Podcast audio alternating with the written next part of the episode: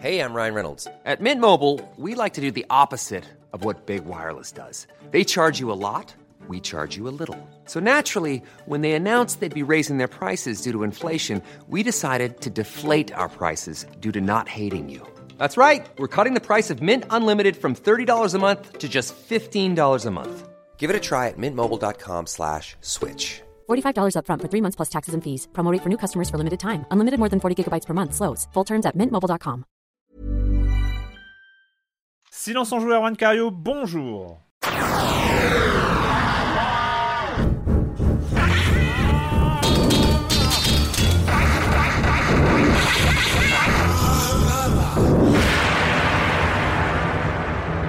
Au programme cette semaine, nous allons parler de Tohu, de Super Mario 3D World, plus Bowser's Fury, de Capcom Stadium, et on finira par... ouais Pardon. Non, c'est bien, c'est- bien d'être enthousiaste. et on finira par un jeu de 1914, The Long Dark. Non, c'est- important, c'est important d'en parler. Euh, et voilà, et puis euh, beaucoup, un programme très chargé en news parce que évidemment l'actualité est, euh, a été assez active ces derniers jours. Donc on a plein de choses dont on doit parler. Et puis pour m'accompagner dans cette aventure, j'ai le ah oui le reste du programme, oui la chronique de Jérémy Kletskin, le com des coms, etc. Et puis j'accueille euh, trois de mes chroniqueurs favoris, Corentin, Benoît Gonin. Bonjour Corentin. Salut, Comment et quitte à faire une émission de 6 heures, euh, on pourrait pas rajouter une petite minute culturelle aussi euh, je veux dire, c'est être une bonne idée. Oh, on atteint le point euh, minute culturelle d'entrée, c'est osé. Chapeau. Patrick Helio. Salut Patrick. Bonjour à tous, salut Erwan. Tout va bien T'as vu, je ne rebondis pas, Corentin. hein Ah oui, j'ai vu. Non, je passe? Et Marius Chapuis. Salut Marius. Présent. On va commencer avec toi, Patrick, parce que Ouais. on a eu des chiffres, des chiffres sur cette formidable année 2020 qui nous a Quelle tous année. euh, laissé des souvenirs impérissables. Et donc, on, nous avons eu le droit à un bilan du jeu vidéo en Bien France sûr, en 2020. euh, communiqué par le CEL comme tous les ans. Donc on a eu ce, ce, ce- comment dire, ce document qui est communiqué euh, bah, donc par le syndicat hein, qu'on peut, qu'on peut trouver en ligne, qui fait un point sur le marché du jeu vidéo en France sur l'année 2020. C'est le Euh, syndicat alors, des éditeurs. hein. Exactement, de, de logiciels. Alors, dans les informations qui, qui sont passées, donc il y a le cap euh, du, des 5 milliards d'euros euh, donc de, de chiffres qui ont, été, euh, qui ont été générés par le jeu vidéo. C'est un cap historique euh, avec une progression de plus euh, 11% donc pour le, le secteur du, du- du jeu vidéo en France euh, en général sur 2020. C'est un cap historique, c'est quand même un, un symbole, un voyant. Comme tu le disais, une année 2020, on pourra pas revenir encore dessus, mais qui a été très compliquée, qui n'était pas l'année 2020 qu'on qu'on pouvait espérer. hein. C'est vrai qu'on devait être euh, sur une année de lancement des consoles next-gen, ça a bien eu lieu, mais bon, on sait qu'il y a eu le confinement, euh, des circonstances sanitaires très particulières qui ont un petit peu tout changé euh, Mm. sur euh, bah, les comportements, sur les usages, sur la consommation, comme on va le voir rapidement. Euh, ce qu'on peut dire donc sur ces chiffres, euh, c'est que le secteur euh, de la console fonctionne bien, notamment. Je crois qu'on a, j'ai noté, il y a plus de 2 millions 300 000, euh, par- oui, 2 millions 300 000 euh, consoles qui ont été vendues, notamment la Switch qui, qui, qui fonctionne très très bien. Il faut dire qu'elle est euh, en plein dans la fleur de l'âge cette console. Euh, 27 millions, plus de 27 millions de, de jeux consoles et 7 millions d'accessoires qui se sont vendus. Dans les tendances qui se démarquent, euh, on note notamment une progression du dématérialisé. hein, on en parle souvent, on se Mhm. doutait que ça se confirmait euh, vu les circonstances. Euh, dans ce qu'on voit passer dans les chiffres, on voit que les ventes de jeux complets dématérialisés sur console ont connu une croissance de plus 79% en un an, même si les ventes de jeux physiques tiennent bon avec une baisse plutôt modérée de 3,2%. Donc ça tient bon aussi du côté physique. Malgré évidemment un contexte compliqué pour la distribution physique. On va pas revenir sur la chronologie 2020, mais entre les ouvertures, fermetures de magasins, c'était assez compliqué. Euh, Mais c'est vrai que sur, sur le dématérialisé et le physique, il y a des chiffres qui sont étonnants. ouais, ouais, ouais. Euh, Par exemple, The Last of Us partout, Mhm. euh, on est à 24 millions d'euros générés en, en physique plus dématérialisé. Et si on regarde Ouais. que le physique, c'est tout de même 19 millions. Et je trouve que l'écart est très petit en fait entre les deux chiffres. Ouais, le- Ça m'a éton- vraiment étonné moi. Bien sûr, bah, le physique, évidemment, bah, il a toujours, on, on va pas revenir dessus, mais il a, il a, ses- ses- il a toujours sa valeur, sa valeur de, de jeu qu'on peut prêter à un copain, qu'on peut revendre derrière en occasion. Donc, il se défend le jeu physique. C'est aussi le cadeau qu'on peut faire en fin d'année. C'est typiquement un, un bien physique qui reste, qui reste euh, euh, toujours euh, d'actualité. Dans les chiffres intéressants aussi, euh, on a cette, euh, bah, les cumuls de ventes en, en, volume qui sont toujours intéressants à, à voir pour jauger le, ce qui s'est passé sur, sur l'année 2020. Il faut savoir que cette fois, on a, sur cette année, on a un cumul des ventes euh, physiques et dématérialisées. C'est plutôt intéressant, hormis Nintendo qui ne communique pas les, les ventes dématérialisées. Hein, ça, ça reste non communiqué. Donc il y a quand même un angle mort sur les jeux Nintendo qui ont évidemment qui ont pris la vedette sur l'année 2020.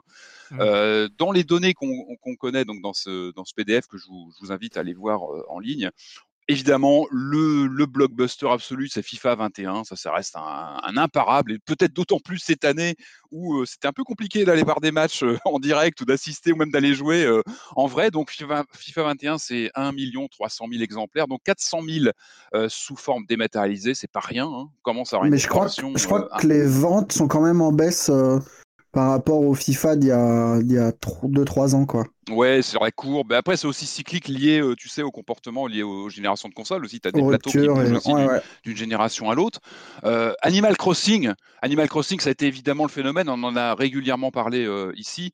Il passe le million d'exemplaires uniquement en version physique. Donc là, on, je vous parlais d'un angle mort. On se doute que ce titre qui, est, euh, qui était voilà, qui a, vraiment servi de, limite de bouée de sauvetage pour pas mal de gens, avec une vraie communauté en ligne. On l'a vu, c'était un des phénomènes. On peut imaginer une part d'achat en téléchargement en deux clics. C'était vraiment le jeu qu'on achetait sur un coup de tête pour rejoindre ses potes et de communiquer. Donc je pense que là, sur le million, il y a une grosse part qu'on ne connaît pas, un angle mort sur les ventes dématérialisées qui doivent être conséquentes. C'était vraiment un des phénomènes de l'année dernière. Euh, le Call of Duty QV 2020, il est à 665 000 exemplaires, dont une moitié en dématérialisé. Voilà, typiquement sur le jeu, voilà, service, etc. Alors, dans les choses quand même intéressantes, c'est GTA V, ce jeu quand même qui est de 2013, on rappelle. Hein, il a quand même quelques années au compteur. Il, il affiche quand même les 600 000 ventes GTA 5, il est toujours ouais. là, il est, il est toujours là. Euh, Assassin's Creed qui a fait euh, 560 000 ventes, il a voilà, un des meilleurs démarrages euh, euh, de la série. Et puis Nintendo, On va peut-être pas les... faire tous les jeux de la série. Bien sûr, je, je, je note juste quelques chiffres. Hein, les, les long sellers Mario, euh, Mario Kart Deluxe est toujours là avec 553 000 ventes. Il est, enfin, voilà, c'est un jeu qui est là depuis quelques années. Et puis bah, les phénomènes, un hein, Ring Fit avec 260 000 exemplaires. Voilà. Et puis comme tu disais Marius, hein, Sony, Last of Us 2 qui a, qui a très bien fonctionné donc voilà, je vous invite vraiment à aller voir le. On apprend toujours plein de choses. C'est assez détaillé avec toutes ces infos sur par plateforme, etc. Sur le site du CEL. Ce qui est marrant aussi, c'est qu'il y a un top des sur l'écosystème mobile qu'on connaît ouais. parfois moins en fait. Bien sûr, on, a en moins de référents sur les gros jeux et, euh, et là il y a des listes de jeux où on voit très bien les, les long sellers euh, absolus type Minecraft, euh, Plague Inc ou, euh, ou Mini Metro. Mais dans, dans le registre des jeux gratuits, c'est des trucs, moi, qui. Ça me passe complètement au-dessus de la tête. C'est marrant de voir le top 10. Euh, ah bah il faut toujours les garder, recours, moi je les garde. Voilà, les, les, les, les, comment dire, ces PDF de, du sel, moi je les archive parce que c'est toujours intéressant. C'est vraiment une photographie de l'année passée. Euh, on parle aussi normalement du Super Mario 3D All Star. Vous savez, cette cartouche qui devait, qui doit normalement être retirée du marché par Nintendo. C'était normalement un tirage limité mmh. qui était à 300. C'est confirmé, ils ont reconfirmé qu'ils allaient. Euh, c'est bien confirmé qu'ils allaient arrêter. Ouais. Donc c'était pas un coup de bluff a priori. Donc euh, voilà, si vous voulez une version cartouche, peut-être pas trop traîner. Mais c'est quand même étrange hein, sur un jeu comme ça. On en a déjà parlé. Je pense qu'on le retrouvera sous d'autres formes. Je ne pense pas que ces jeux vont disparaître. J'enchaîne sur les infos autour du PlayStation VR. On en parlait la semaine dernière. On, mm -hmm. on, on commence à avoir des esquisses d'informations sur le futur, la future génération de, de, casques réalité virtuelle, donc du PSVR 2 sur la PS5. Donc ça, c'est dans le futur, pas cette année, certainement l'année prochaine. Ou, bon, on verra ce que ça donne. En tout cas, pour l'instant, on, on, craignait un petit peu. On en parlait. Hein, Qu'est-ce que devient la réalité virtuelle sur l'actuel casque Sony? Et eh ben, Sony fait le job. Alors on a eu plein d'infos là ces dernières heures. Euh, euh, ça a commencé par une annonce moi qui m'a fait sursauter. Euh, c'est l'annonce, l'arrivée de Doom 3 en version PlayStation VR pour la fin du mois. Là, c'est assez rapide. C'est tombé hier. Alors c'est assez intéressant parce que moi Doom 3 c'est un de mes chouchous que je fais depuis, bah, ça fait 15 ans, le jeu a une quinzaine d'années maintenant. Euh, je le refais régulièrement. Moi j'ai une fascination pour Doom 3 que j'avais certainement critiqué au lancement parce qu'il n'était pas dans les codes euh, de la franchise Doom avec ce, ces, ces, flingages de zombies par dizaines. Mais plus j'y joue, c'est un truc, c'est un jeu que je relance vraiment régulièrement parce qu'il me fascine. Il a un côté pour moi cinéma interactif avec la mise en scène. J'adore le préambule quand on arrive dans la base. Voilà, c'est un jeu qui a vraiment une mise en scène très soignée. C'est pas du frénétique shooter et c'est pour ça que moi je crois beaucoup en ce portage en réalité virtuelle. Donc sur PlayStation VR, on a eu quelques infos. Donc ça va être une version euh, comme l'actuelle la, version PS4 qui est en vente avec le Doom 3 plus les deux extensions euh, ajoutées. Et puis surtout l'arrivée de la, de VR. On imagine donc on va avoir évidemment les repérages de mouvement, euh, euh, les repérages, l'utilisation de la torche qui est quand même super importante dans Doom 3. C'était, rappelez-vous, ce côté euh, super stressant, les mouvements euh, derrière soi, etc. Euh, Il y a des petites choses qui vont arriver quand on, on va utiliser une montre à, notre, à notre poignet pour vérifier notre état de santé, etc. Waouh, ça fait envie. Moi, j'ai envie de dire que déjà le Doom 3 classique sur un écran standard, j'ai déjà une sensation de présence très importante avec les jumpscares, les ennemis qui te sautent à la figure. Il y a déjà un ressenti de, de- de présence. Et alors là, moi, ma sur VR, je, je vais en reparler. hein. J'en reparlerai dans les semaines qui viennent parce que je vais me jeter dessus. Il y avait, il y a déjà eu un Doom VR qui était sorti il y a quelques années, mais qui était très, euh, très action, qui pouvait rendre malade. Il était assez speed. Là, on est sur une expérience plus scénarisée, plus narrative. Moi, j'y crois. Vraiment, j'ai envie d'y, j'ai envie d'y aller. Il sort fin du, fin du mois, fin mars, donc euh, c'est très bientôt. Donc euh, j'en reparlerai très certainement euh, bientôt. Les autres annonces qui sont tombées dans la nuit sur le PlayStation VR, donc c'est encourageant parce que Sony ne lâche pas et il fallait pas. C'est un bon voyant. On peut pas lancer un, un nouveau casque en laissant tomber l'ancien, donc c'est très bien. Le catalogue s'étoffe. On a eu la confirmation de I, I Expect You to Die numéro 2 qui arrive cette année sur PSVR. J'en avais rapidement parlé. C'est un une sorte de escape euh, game, mais euh, ambiance euh, espionnage des années euh, 50-60. Alors, Rien que le titre, hein, c'est un gros clin d'œil à, évidemment à Goldfinger, cette scène mythique où Bond est, euh, vous savez, euh, est attaché avec une Hmm. scie laser et voilà, les répliques cultes. hein. Moi, c'est l'une des répliques fondamentales de l'univers Bond. En tout cas, voilà, le premier jeu était vraiment excellent. Pareil, un jeu pas vomitif, plutôt posé et avec une, super, comment dire, une réalisation très élégante, très appréciée. Donc le deuxième arrive cette année sur PSVR. On a eu un, pareil, l'annonce d'un Song in the Smoke, une sorte de survival où on va tailler des silex, etc. Moi, ça m'a rappelé le jeu Sapiens sur Amstrad CPC, ou pareil, une sorte de survival. Ça me fait envie. ça a l'air plutôt joli graphiquement. Il faudra avoir une fois le, casque sur le nez. Fract aussi, Fract qui est un jeu qui va mélanger du ski en réalité virtuelle et une ambiance à la Die Hard avec du shoot, avec un look Borderlands. Ça fait envie. Ça fait envie visuellement. Et puis enfin une bande annonce pour After the Fall. Ça va être du multi FPS fait par Vertigo. Alors Vertigo, ce sont les gens qui ont fait Arizona Sunshine, un jeu de zombies qui m'a un peu rendu malade, moi. Alors attention, euh, je pense qu'il y avait peut-être un, un petit bug sur la version PSVR, vous étiez peut-être moins à l'aise. On verra ce que ça donne, mais en tout cas, ça fait, ça fait plaisir de voir que voilà le PSVR est toujours là et qu'on a des jeux qui arrivent. Je termine sur une des annonces de cette semaine. Euh, on fêtait l'anniversaire de la Switch, ça fait pas, ma- pas mal parler hein, sur les réseaux, les 4 ans de la Switch évidemment, mais c'est pas elle qui a eu son cadeau. Le cadeau, il est pour la Wii U. Rappelez-vous la Wii U, cette console euh, un petit peu maudite, hein, qui a eu du mal à, faire son trou, qu'il a jamais vraiment fait en fait, puisqu'on l'a un petit peu remplacé par la Switch et on en parlera encore tout à l'heure. Il y a des jeux qu'on retrouve aujourd'hui sur euh, sur la- l'actuelle console Nintendo. Eh bien, elle a un- une mise à jour de son bah, son OS, hein, une mise à jour de la, Wii U qui vient de tomber. C'est la mise à jour 5.5.5.e. Euh, alors pas grand chose au programme, hein, c'est stabilité du, système euh, qui, qui est mise à jour, qui est améliorée. Pas grand chose à dire, mais voilà, elle est toujours là. Il faut la mettre à jour. Et puis euh, Wii U, someone still loves you. On peut le dire. On va en parler. L'esprit de la Wii U est toujours là. Certains y jouent encore. Cette machine, elle est toujours Valse là. mais- démo. mais, mais, mais, mais, voilà, ces jeux perdurent et on va en parler dans quelques minutes. L'esprit Wii U est toujours là. Voilà. Merci Patrick. Mais de rien. Euh, Corentin, euh, on a, il y, a- il y a eu toute une série, évidemment, on, euh, on appelle ça encore des conférences, je ne sais pas, mais euh, de, de vidéos, de présentations avec des annonces multiples et variées du côté, du côté de Nintendo, du côté de Sony, euh, du côté de Pokémon, c'est ça? Ouais, et je vais prendre 10 minutes pour chaque jeu, si tu veux bien. Euh, c'est très important qu'on qu'on Pas du tout. s'attarde, je pense.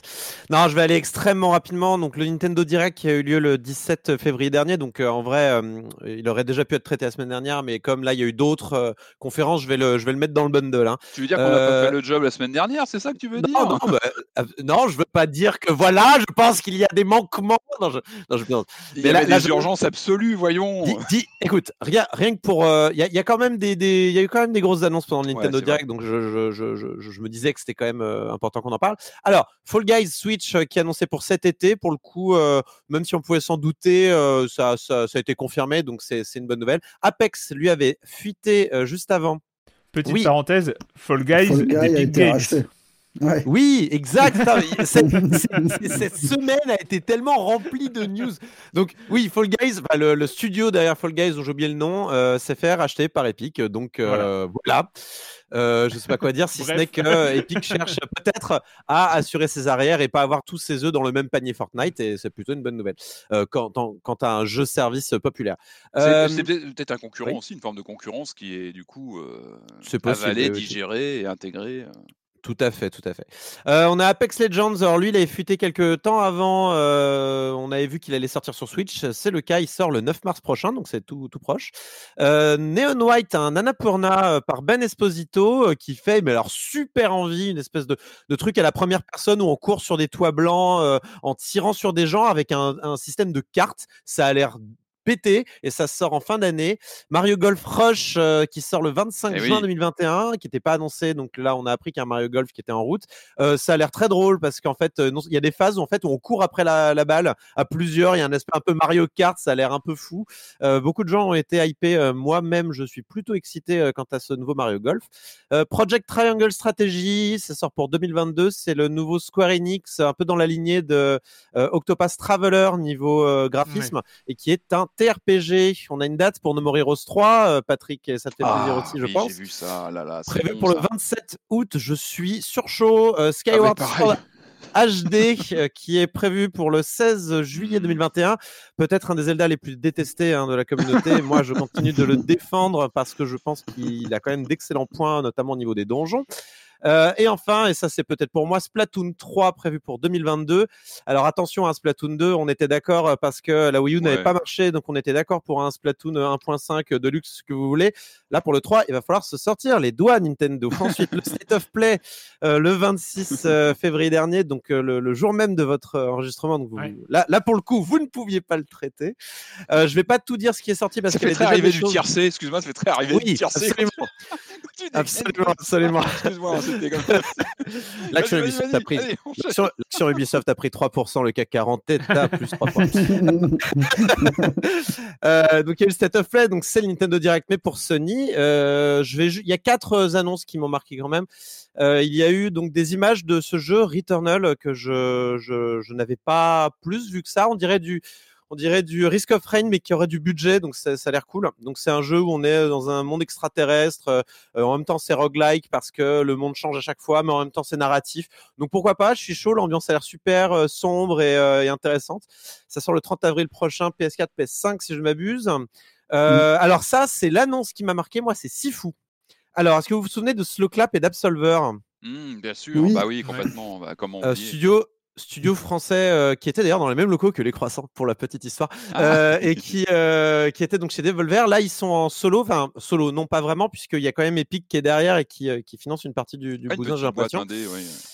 Ouais, ouais, voilà. Mais euh, enfin, en tout cas, euh, Epic a fait en sorte que le, le jeu serait une exclu euh, PC euh, sur le- l'Epic Game Store. Ça a l'air dingue. Ça, ra- ça rappelle The Red, ça rappelle euh, Old Boy, ça rappelle euh, voilà ces films un petit peu sombres euh, où il y a un mec qui tabasse tout le monde dans des coulo- dans des couloirs dégueulasses. Euh, je, je suis euh, sur chaud aussi. Et en plus, il y a la patte vraiment euh, slow clap. Donc les personnages, j'ai l'impression qu'ils sont un peu en carton, euh, mais euh, ça donne un aspect euh, presque craft quoi. Ça a l'air vraiment chouette. Je sais pas Oui, si on avait traité leur, premier, leur précédent jeu. Je sais pas si on l'a traité en silence on joue en bonne et due forme. Moi, je l'y ai joué. Je sais plus si c'était sur le Game Pass ou.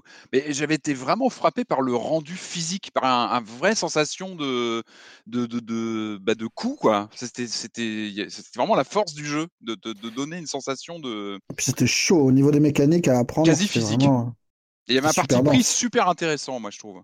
Je- je- J'adore la démarche de Absolver. Ça a jamais été pour moi parce que ça demande un investissement multiplayer qui m'intéresse pas.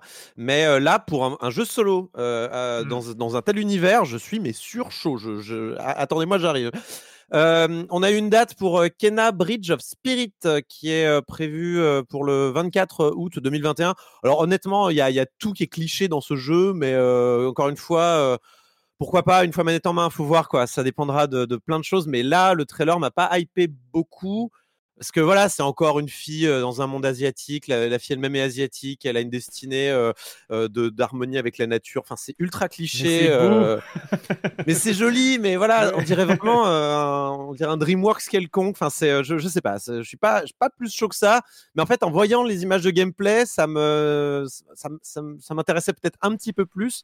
Mais je suis pas très très chaud. Je te cache Non, pas. je suis d'accord euh, qu'il y a, il y a un côté, il y a un côté un peu random euh, sur, sur l'univers, et en même temps, quand tu vois euh, les scènes de jeu, tu te dis ça doit être cool, euh, ça doit être cool à jouer quand même. Mais bon, après gros point d'interrogation, je suis d'accord sur euh, le côté un peu lambda, un peu stéréotypé du truc. Mais bon. Je vous passe euh, l'annonce de Crash 4 sur PS5, euh, les nouvelles images de gameplay de Five Nights at Freddy's, même si c'est plutôt intéressant et ça fait moins peur, je trouve ça dommage.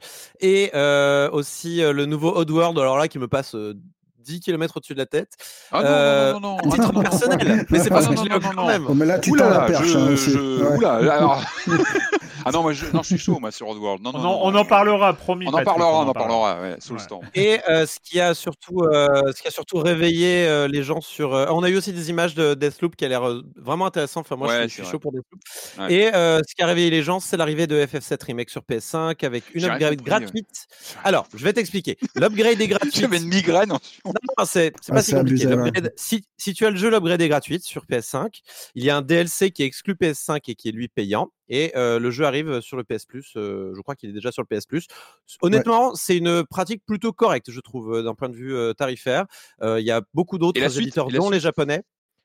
Et la suite euh, de quoi? Bah, la suite de l'aventure, on n'a pas pour l'instant. Oula, non, mais ça, c'est C'est en cours. 2023, ça.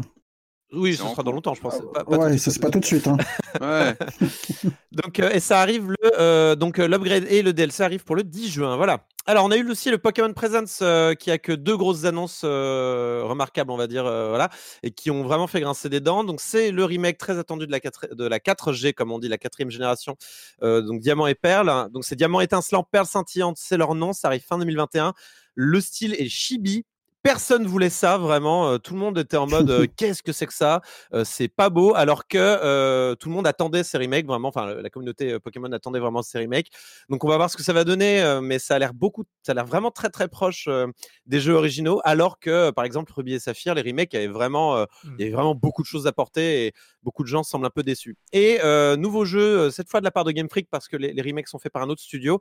Euh, et c'est Pokémon Legends Arceus aussi connu sous le nom de euh, Pokémon of the Wild, euh, puisque vraiment on dirait, euh, on dirait une espèce de sous Breath of the Wild, parce que voilà, on est dans un grand univers, euh, on sent que c'est très inspiré par euh, euh, ces, ces jeux hein, euh, que, que Ouais. sont Breath of the Wild ou euh, je sais pas euh, Genshin, Impact. ouais.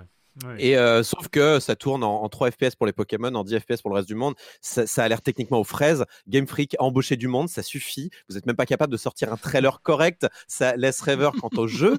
Euh, on verra, comme d'habitude, on sera indulgent parce que c'est Pokémon et que, et, que, et que ça reste sympa. Mais franchement, j'aimerais bien qu'à un moment donné, la communauté se réveille et dise non, ça suffit, on aimerait avoir des jeux corrects techniquement. Enfin, Game Freak, Mm. vu le pognon que vous faites avec Pokémon, je pense que vous êtes en mesure d'embaucher euh, quelques personnes. C'est pas possible, c'est plus possible. Euh, voilà pour mon avis et l'avis, euh, le consensus général autour de ces deux annonces Pokémon. Je voulais Euh, juste, pendant- ju- juste, ouais, je sais qu'on n'a pas le temps, mais euh, je voulais juste dire que euh, je commence à être intéressé par Deathloop alors qu'il me passait complètement au-dessus euh, depuis, euh, depuis les annonces. Et là, c'est vrai qu'il y a quelques trucs qui euh, me... Enfin, je sais pas. Ouais. les- je, trouve, je le côté décalé de la présentation, le côté un peu, on se fout, de on se, enfin, ils se foutent de leur propre gueule euh, d'avoir fait un système qui est aussi incompréhensible. Parce que c'est ça, on ne comprend rien méta, au truc, quoi. Et, et en même temps, tu te dis, il y a un potentiel que peut-être une, une fois la manette en main, le, le, le, le truc, se- les, les, les pièces du puzzle se euh, se mettent en place et qu'on finisse par comprendre à quoi on joue. Et, euh, et du coup, ça m'a rendu curieux, alors que j'étais totalement euh, inintéressé avant. Tu sais qu'à chaque fois que quelqu'un dit je n'ai rien compris à Deathloop, un RP de chez Arkane perd ses ailes. Euh, du coup, euh, il y a aussi. il y a- ah, pour revenir, par contre, il y a une vidéo faite par un designer de, de, ou un designer ou un, un représentant de, de chez Arkane. Euh, qui, euh, qui on dirait Nicolas Anelka, le mec. Qu'est-ce que tu fais là, Nicolas Anelka? Pourquoi tu nous présentes Deathloop Je savais pas que tu bossais pour Arkane. Mais non, mais le mec explique très bien le, le, le, le jeu. C'est vraiment chouette. Donc, si vous l'avez pas compris, elle se trouve sur YouTube. Vous cherchez Deathloop explication Arkane, vous allez trouver assez rapidement. Mais le, jeu a l'air fun. Enfin, moi, de toute façon, je, je suis un grand amateur de, de, de, de boucles temporelles, donc je, je suis pour ce genre de jeu très clairement. Euh, on reste chez Nintendo euh, puisque donc dans la nuit là, ça vient de tomber. J'ai rapidement récupéré les infos euh, tout à l'heure quand tu nous l'as rappelé, Erwan. Il y a des, rumeurs très très très très insistantes sur la nouvelle Switch qui, qui sont tombées pendant la nuit, donc entre mercredi et jeudi. J'ai pris les chiffres pour vous, donc c'est Bloomberg hein, qui sort ça. Euh, donc apparemment, euh, il y a euh, Samsung qui, a, qui, a, qui, va commencer à produire pour une nouvelle Switch des écrans AMOLED Pentile de 7 pouces 720p, ce qui ne convainc pas non plus de ouf les gens que j'ai pu regarder euh, au niveau de la tech parce que euh, cette, euh, cette technologie, le Pentile apparemment fait des économies au niveau des pixels de fond. Enfin, je, ne suis pas à don sur la technique à ce niveau-là, mais apparemment le, le rendu du Pentile n'est pas dingo. On ne sait pas encore si ça va être extraordinaire au niveau du rendu, euh, mais euh, voilà, la Switch actuelle, euh, donc là, ça serait pour du 7 pouces. La Switch actuelle est sur du 6,2 pouces. Il n'y aurait donc pas de changement au niveau de la définition, mais uniquement au niveau de la taille. et production démarrerait en juin, l'assemblage en juillet, donc c'est quand même pas tout, tout de suite, tout de mmh. suite. Et on n'a pas d'infos si on n'a pas d'infos sur plus de puissance ou est-ce qu'il faudra acheter d'autres Joy-Con, ce genre hein. de choses. Voilà, moins de drift. En même je vois pas trop. Ouais. Vu les ventes, il n'y a pas le feu. Hein. Enfin, ils peuvent prendre leur temps, je pense. Hein. Ils ont une sorte de confort. Même si la machine, on estime qu'elle est à la moitié de son, à peu près à la moitié de, sa, mmh. son cycle de vie, ils sont d'une sérénité Nintendo sur cette euh, machine-là. Et je serais, je serais même je serais même pas étonné que ce soit plus une Switch XL plus qu'une Switch Pro à titre personnel. Mais après, c'est. Euh, mais tant qu'on garde nos jeux, c'est mouiller. Hein que, voilà qu'une gamme Switch puisse exister avec différents modèles comme on avait sur 3DS, c'est très bien. après, tu, tu changes de hardware ou pas. Éviter, si pouvait éviter la gamme dégueulasse qu'on a eu sur 3DS, ça serait sympa parce que ça partait en tous les sens. Ouais. ouais. c'est clair. Avec les New 3DS XL euh, Prime euh, Super Nintendo Cher Edition. Corentin, par ailleurs, nous avons des nouvelles du cloud gaming. Oui, alors je l'ai. Écoute, j'ai un peu ri en R1 hein, quand euh, j'ai lu la, la ah nouvelle, même si c'est drôle parce qu'il y a des, il y a des, il y a des, il y a des, il y a des emplois en jeu, mais, mais c'est vrai que ça, ça continue hein, de, donner de l'eau à ton moulin. Euh, donc c'est Next Impact euh, qui suit de très très près l'actu de la société Blade, hein, qui, est, euh, plus connu pour le nom de son, service principal, Shadow. donc c'est Next Impact qui a, levé ce lapin-là, celui de la situation financière de Blade et qui n'est pas du tout reluisante. ça a été confirmé entre temps le 2 mars, la société Blade a été mise sous le régime du redressement judiciaire financière donc problème de, comment dire d'argent, la société n'arrive plus à, payer ses factures, hein, pour le dire plus, simplement. Donc on va rappeler, un Shadow c'est quand même le champion français du cloud gaming via, via leur service Shadow avec une offre d'entrée à 15 euros. Mais alors si aujourd'hui vous voulez réussir à obtenir un compte sur Shadow, bonne chance. La file d'attente elle est immense. c'est très très compliqué d'obtenir une, place. Il y avait des nouvelles offres qui avaient été annoncées il y a longtemps mais euh, elles ont pris du retard. Euh, elles devaient sortir en janvier 2020. Je crois qu'elles sont toujours pas sorties. Next Impact décrit énormément de remous en interne, liés à des problèmes de leadership, euh, aussi des, des, changements stratégiques qui ont été pas mal contestés en interne. Mmh. Euh, ils sont partis de chez OVH euh, au niveau de, de, de des serveurs pour, pour aller chez les, les, serveurs d'un de leurs actionnaires principaux. C'était pas forcément compris en interne. Il y a eu des bon, ce qui a aussi provoqué des retards.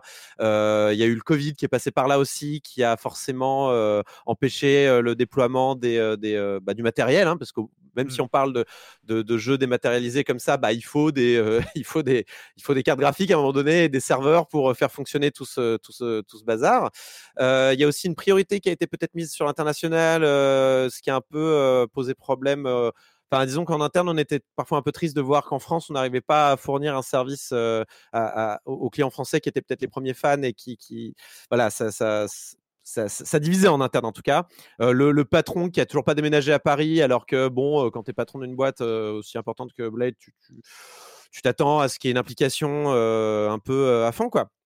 Bref, c'est compliqué et ça a amené à cette situation. Ah, et ils ont raté une levée de fonds aussi fin, fin 2020. Ils voulaient faire une, levée de fonds qui n'ont pas réussi. Il y a des offres qui sont déjà sur la table, mais bon, ils, ils, vont certainement pas fermer tout de suite. Il y aura sûrement une reprise, mais comme souvent dans ce genre de cas de figure, c'est rarement des reprises totales. Il y, aura sûrement de la casse au niveau des salariés. Il y a 100 à 200 salariés à Paris. c'est pas certain, certain que tous ne passeront pas à la trappe. Il y aura sûrement certains vrai qui que malheureusement de perdre leur poste. D'après le papier de, de Next Impact, ils sont vraiment partis dans une logique start-up internationale.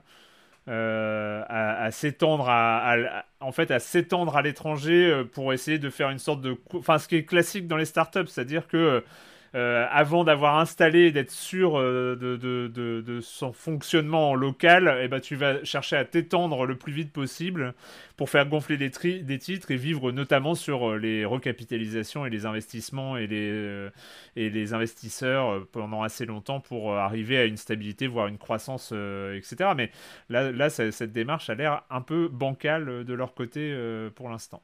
Je ne sais pas dans quelle mesure ça a joué, mais il y a aussi eu une grosse baisse de prix de leur service qui est euh, intervenu au moment de Stadia, où en gros euh, le service de base est passé de 40 balles à 20 balles. et ça peut avoir joué. Ouais, ouais, c'était vraiment pas si cher que ça, quoi. Après, euh, j'imagine que. J'imagine que c'est comme souvent dans ce genre d'offres de, de, là, parce que ça reste quand même un marché émergent, celui du cloud gaming. c'est le, le, fait d'avoir une offre attractive pour ensuite éventuellement monter les prix, comme Netflix a fait, comme d'autres services ont pu faire. Quoi. Mais bon, du côté de Stadia, tout va bien, évidemment. Donc, euh. bah oui, alors oui, et puis j'ai pas dit. Oui, parce qu'on n'en a pas parlé. Je, je, crois pas qu'on en ait parlé. Non, non, mais c'est vrai que je ne l'ai pas dit, mais il y a aussi un contexte global qui, qui rassure personne. Tu, tu ne... Évidemment qu'ils ont raté leur levée de fonds une fois que Stadia euh, euh, a, a, dit qu'il réduisait la voilure. Euh, une fois que je crois que c'était Amazon Luna aussi euh, qui, euh, qui apparemment va pas bien non plus. Enfin, c'est pas un, mouvement de fond quoi. Il y a, voilà, il y a un contexte global qui est pas qui est pas ouvert pour l'instant. Je veux dire très très clairement, la conspiration mise au, mise au point par Erwan Cario porte ses fruits et ça, ça, ça porte préjudice à Shadow. Sur les ficelles, tu sais, toutes les semaines. vous pouvez vous pouvez retrouver et je pense qu'il y a des silences en joue de 2011 où je dis déjà ce que je pense du cloud gaming. je plaisante, je plaisante Après, faut préciser, faut préciser aussi que ça marche très bien. Hein. Oui.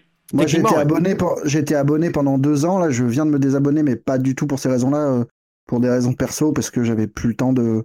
J'avais pas le temps en ce moment et du coup, j'avais pas envie de claquer ma thune là-dedans. Mais, euh, mais le, le, service fonctionne vachement bien et je mm. trouve que, que c'est une offre qui est super intéressante, quoi. Surtout là, euh, quand on voit que le matos est compliqué à, à choper en matière de carte graphique et ah que, les prix, voilà, que les prix, explosent et tout. Donc c'est c'est d'autant plus précieux en ce moment, je trouve. Et, et, par rapport à Stadia où tu dois racheter tes jeux, euh, comment s'appelle euh, Shadow était intéressant puisque comme c'est une machine, euh, c'est une machine qui n'existe pas, mais ça reste une machine sur laquelle tu peux, voilà, c'est une machine sur laquelle tu peux installer Steam. Donc tous tes jeux, tu les possèdes déjà. Donc euh, par rapport à Stadia, c'est c'est ouais, la, sacrée différence. C'est la grosse différence avec euh, le, le, truc d'NVIDIA qui, est, qui ne fonctionne qu'avec certains jeux, alors que là, il y a vraiment. C'est juste un PC que tu loues en fait. C'est ça. Tu peux même l'utiliser pour du Photoshop, pour des, des, trucs un peu lourds en termes de, de processeur. Quoi. Mais c'est intéressant. Nvidia et le GeForce Now de Nvidia étant à mi-chemin entre les deux. D'ailleurs, c'est assez, euh, mm. assez marrant. C'est-à-dire que c'est une application dédiée façon Stadia, mais où tu peux importer ta bibliothèque Steam. Euh, une partie de ta bibliothèque Steam, c'est-à-dire que tu as euh, certains jeux de Steam qui sont compatibles GeForce Now. Euh, je vous en parlerai, j'essaierai de vous en parler un peu plus précisément parce que j'ai commencé à essayer de, voir à quoi ça ressemble, hein, histoire de, savoir de quoi je parle à chaque fois quand, on parle de cloud gaming, mais ça marche, ça, ça, fonctionne, avec mm. cette limitation que y a, il faut que les jeux soient soit compatibles, soit que les éditeurs aient donné leur accord pour être présents aussi sur, sur GeForce Now. Enfin voilà, on en, reparlera de toute façon. Euh, on sera amené à en reparler hein, de, ce, cloud gaming de toute façon, quoi qu'il arrive. Euh, ça c'était Blade Shadow. Et ben on va finir avec toi Marius côté actualité parce que ça ça a été ça a remué aussi pas mal ces derniers jours. C'est euh, une histoire de bah, on parlait de Steam. c'est une histoire d'un jeu qui a débarqué sur Steam d'une manière assez inattendue. Ouais, c'était un peu le marathon de la semaine qui nous aura quasiment autant occupé que, que le jeu lui-même. euh, qui commence avec cette phrase surtout n'achetez pas notre jeu de la part de Frogware donc qui euh, qui invitait les joueurs euh, en début de semaine dernière à ne pas euh, acheter leur Sinking City sorti euh, en août 2019 et qui débarquait sur Steam. En fait, c'est de multiples rebondissements d'une affaire qui est plus ancienne, puisque le différent avait été euh, exposé publiquement en août 2020, donc euh, un peu plus de six mois, euh, où en gros Frogware, donc éditeur studio ukrainien qui est connu pour ses Sherlock, Mm. reprochait à son éditeur du Sinking City qui est elle Nacon ou Nacon, je sais pas trop comment on est censé dire, qui est l'ancien Big Ben, euh, de, de, de divers retards de paiement, d'avoir euh, demandé au studio le code source du jeu euh, quand dans le deal de départ il devait contrôler le, garder le contrôle de l'IP et, et de pas avoir été clair du tout sur les objectifs de vente au moment de la sortie. Et quand Frogware a publié ça publiquement en août, ils voulaient rompre leur contrat avec Nacon. Le truc a rebondi, a été en justice, notamment en France. Euh, et en octobre, la Cour d'appel a finalement donné, la Cour d'appel de Paris a finalement donné raison à Nacon. Euh, et euh, et par contre, il y avait quand même un, une zone de flou qui demeurait sur le fait de savoir ou non si le jugement portait sur l'obligation de livrer ou non une version Steam du jeu. Hmm. Et du coup, quand là, début février, le jeu pop d'abord sur PS5 à l'initiative de Frogware, puis sur Steam euh, sans que Frogware le sache, ça a relancé la polémique. Et le studio s'est fendu d'une euh, vidéo d'une dizaine de minutes et d'un texte euh, détaillant comment, selon eux, hein, parce que là c'est vraiment du parole contre parole, on n'a pas accès au doc particulièrement, mais là ils détaillent un petit peu la procédure, comment l'éditeur aurait acheté une version commerciale de leur jeu, euh, une version deluxe en plus avec des contenus supplémentaires qui n'étaient pas sur euh, qui pas sur les versions euh, distribuées jusque-là par Nacon. Il aurait acheté ça chez Games Planet, qui était un des derniers endroits où on pouvait trouver le jeu, et aurait piraté le, le, le contenu pour virer, voilà, le code pour virer des fichiers et, euh, et sortir une version euh, sans le logo de Games Planet euh, et avec euh, où ils ont évacué aussi un petit, euh, un petit onglet du menu qui permettait de renvoyer vers les jeux Sherlock ou ce genre de choses. Et du coup, ça a gueulé. Et il pointait aussi le fait que la personne qui avait posté ça sur, enfin, qui avait publié le jeu sur Steam était un directeur technique d'un studio racheté par Nacon en octobre et que du coup, pour eux, c'était juste pas possible, quoi. Hmm. Et le truc a rebondi. Euh, mercredi, le jeu a finalement disparu de Steam. Valve, euh, expliquant de son côté que euh, avaient reçu officiellement une demande de retrait liée pour, violation du droit d'auteur selon les règles américaines du DMCA. Et finalement, Na- Nacon est sorti de son silence pour balancer sur la mauvaise foi de Frogware qui aurait été payé, qui euh, leur devrait toujours un, un livrable euh, Steam. Et, euh, et le truc n'en finit plus, quoi. Tout ça pour un jeu qui était quand même, au final, très bif bof, hein, pour être Mhm. poli. Mhm. Euh, qui était sympathique, mais euh, voilà. C'était, c'était quand même. Il y avait deux jeux euh, Lovecraftiens qui étaient attendus, un Call of Cthulhu et celui-là. Et les deux avaient été des déceptions. Et voilà, là, on sort d'une sem- d'une semaine de polémique un peu euh, étrange où on a l'impression que tout le monde sort perdant parce que je... l'image de Nacon est forcément euh, malmenée par, euh, par ce conflit-là où qui n'a pas l'air très clair, quoi. C'est pas très engageant quand on a l'impression qu'un éditeur publie des jeux contre le développeur. Et, euh, et puis le fait que Frogware traîne derrière lui un conflit avec Focus peut laisser peser un doute aussi. Enfin bref, le beau monde du jeu vidéo euh, avec plein de smiles et de fun. Non, mais ce que tu dis, ce, ce que tu dis sur l'image de marque de Nacon là ou Nacon, euh, c'est un, vrai- ça va être un vrai problème parce qu'on Mm. sait aujourd'hui que notamment sur euh, sur ces euh, ces studios indés euh, petits moyens gros euh, comme comme Frogware, eh ben il y a pas mal d'éditeurs qui sont euh, derrière à essayer de les signer, enfin pas que Frogware mais d'autres d'autres studios et c'est vrai qu'avoir euh, traîné derrière la réputation en tout cas euh, de hacker euh, de pirater les productions des studios avec qui on est en contrat, euh, ça peut poser des soucis pour, euh, pour choper justement de nouvelles, euh, de, nouvelles euh, de, nouveaux contrats d'édition. quoi. Enfin, c'est assez bizarre. C'est très très étrange cette histoire. Très très bizarre. Bref, euh, bah dis donc, on en a fini avec l'actualité. Il est, en- il est, on est en- à moins de deux heures de podcast, c'est formidable. Euh, nice. Le com des com de la semaine dernière, on va commencer avec Philcy Cabbage qui nous dit euh, J'attendais Little Nightmares 2 avec impatience et au final, j'ai été très déçu. Je trouvais que le jeu commençait bien, les environnements sont magnifiques, logiques dans leur progression, rien à dire là-dessus. Le souci, c'est le gameplay, surtout sur un jeu comme ça qui est basé sur une expérience d'horreur très linéaire. Je trouve le gameplay rude, pas précis et incroyablement frustrant, surtout sur les combats. Repasser une section de poursuite 5 fois parce que Mono n'arrive pas à rentrer dans un passage à cause d'un petit rebord, c'est infernal et ça m'a sorti de l'expérience. Là où vient ma grande déception, c'est sur l'histoire du jeu qui était aussi devenu le seul élément qui me poussait à continuer.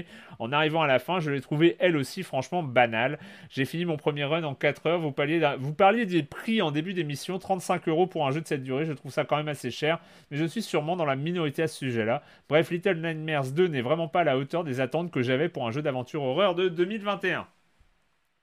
Ce à quoi je, vais réagir quand même, parce qu'en fait, le truc, c'est que moi, j'avais de tellement mauvais souvenirs sur, sur les imprécisions de Little Nightmares 1, dont on avait parlé euh, dans, Silence on joue et on avait évoqué ces, ces imprécisions, que en fait, j'ai trouvé que le 2, eh ben, en fait, ils avaient réussi à corriger pas mal de ces trucs. Il y a effectivement les imprécisions sur les coups de louche. euh, c'est-à-dire les combats, enfin ce qu'on appelle les combats dans Little Nightmares 2, qui est un peu un, Enfin, c'est un peu un raccourci parce que c'est pas vraiment des combats. Il faut réussir à taper la tête euh, en un coup.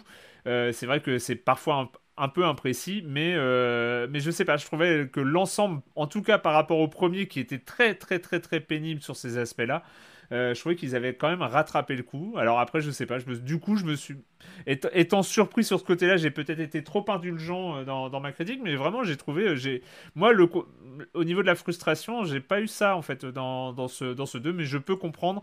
Euh, j'ai vu des échos aussi d'autres joueurs qui euh, qui étaient très très frustrés à ce niveau-là, ce qui euh, ce qui m'a étonné, mais bon. Typiquement, le jeu à surveiller en promo dans 6 mois, quoi, ou 3 mois, hein, à mon avis. Ouais, mais moi, non, mais moi, je l'ai vraiment trouvé bien hein, dès, dès- dès sa sortie. Oui. hein, mais bon, après. Non, la question voilà, il c'était le ratio temps de jeu, tu Ouais. temps de l'expérience et euh, le prix qui est là. C'est prosaïque, mais il y a un prix de vente effectivement qui, ouais, qui Ouais. rentre dans la balance. euh, c'est clair. Euh, on continue avec Anne Fyong qui nous dit euh, une remarque concernant Ghouls, euh, Ghosts and Goblins, pardon. Ouais. ne pas, ne pas se gourer. Nous n'avons visiblement pas le même souvenir de la version CPC qu'avec Oh. Patrick. J'ai découvert, j'ai découvert le jeu en version arcade y engloutissant mon argent de poche, 5 Ouais. francs de partie, après avoir passé des heures à regarder les grands jouets en apprenant les patterns, histoire de ne pas revenir penaud Ah bah, au bout de deux royale. minutes à la table où mes parents prenaient un café. je me souviens de ça quand tu, sco- quand, quand, quand tu tapais tes parents 5 francs pour faire deux parties. Ça, je m'en souviens. Les Bref, grosses pièces, les grosses Ouais, pièces de les, 5 les francs. très Ah bah grosses oui. pièces, mais oui, Ah oui. là là là, ouais. Euh, parce que on peut dire aujourd'hui que Capcom a souhaité concevoir un jeu très difficile, mais ces difficultés étaient également liées à des buts bien plus inavouables. Effectivement, euh, les pièces. les pièces de 5 francs. Bah oui. Euh, fast forward, quelques mois plus tard, avec l'adaptation CPC du jeu, 250 francs, le prix d'un triple A d'aujourd'hui, tout fébrile, prêt à profiter du jeu à la maison. Et j'ai alors compris ce que signifiait adaptation d'une borne d'arcade. Un seul bouton, pas de caleçon, des graphismes moches et une difficulté sans nom, et je suis Oh. retourné jouer à Winter Games. Winter Oui, Games, là, il était très bon. c'était super, Il y a des Winter raccourcis, Games. Winter Games, c'était. Non, mais Winter Games, tu étais d'accord avec moi, c'était on quand même un jeu Winter incroyable.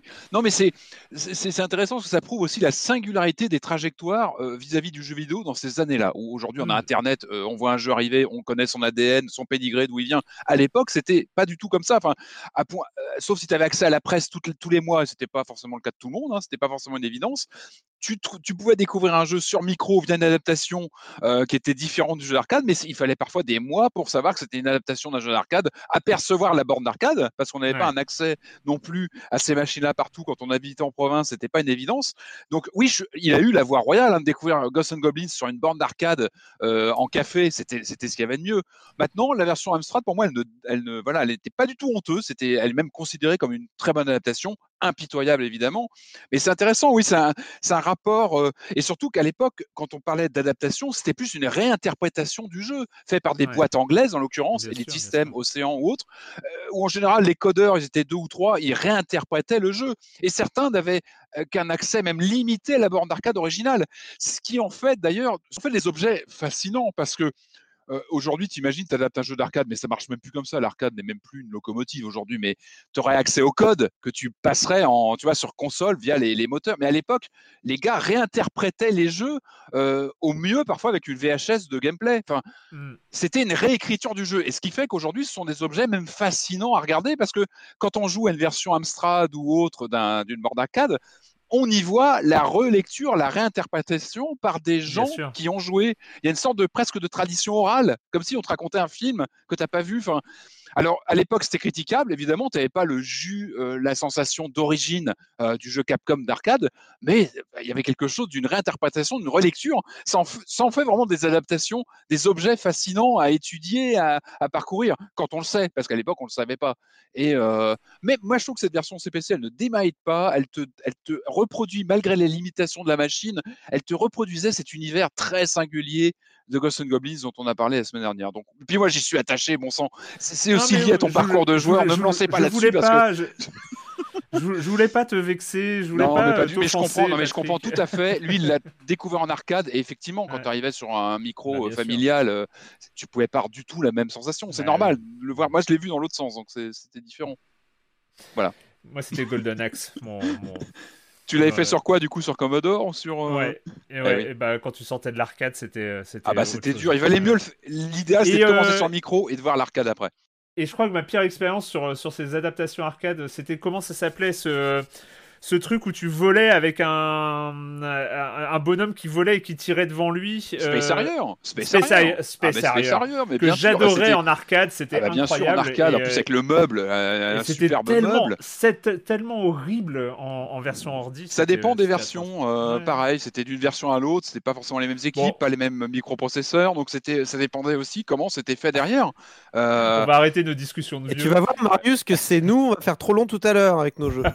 Non, c'est- nous Mais non, mais c'est important. Non, mais c'est important. Le, le statut, tu vois, du rapport à l'arcade, on va en parler encore tout à l'heure. Tu vois, aujourd'hui, c'est, c'est un peu disparu des, des, des, des voyants, mais à l'époque, c'était, c'était une borne, c'était une référence absolue. Donc, euh, le rapport du, du, tu vois, du jeu micro et console à l'arcade, c'était, euh, voilà, c'était un rapport Tout à de fait. force, c'était un rapport de. Trop cher surtout.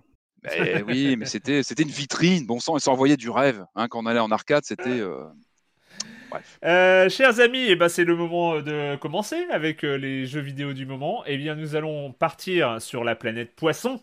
Sur la planète Poisson, euh, et sur cette planète Poisson euh, qui, euh, qui est magnifique, hein, euh, il y a un vilain bonhomme qui est arrivé un jour et il a tout cassé. Et c'est l'histoire que nous raconte Tohu.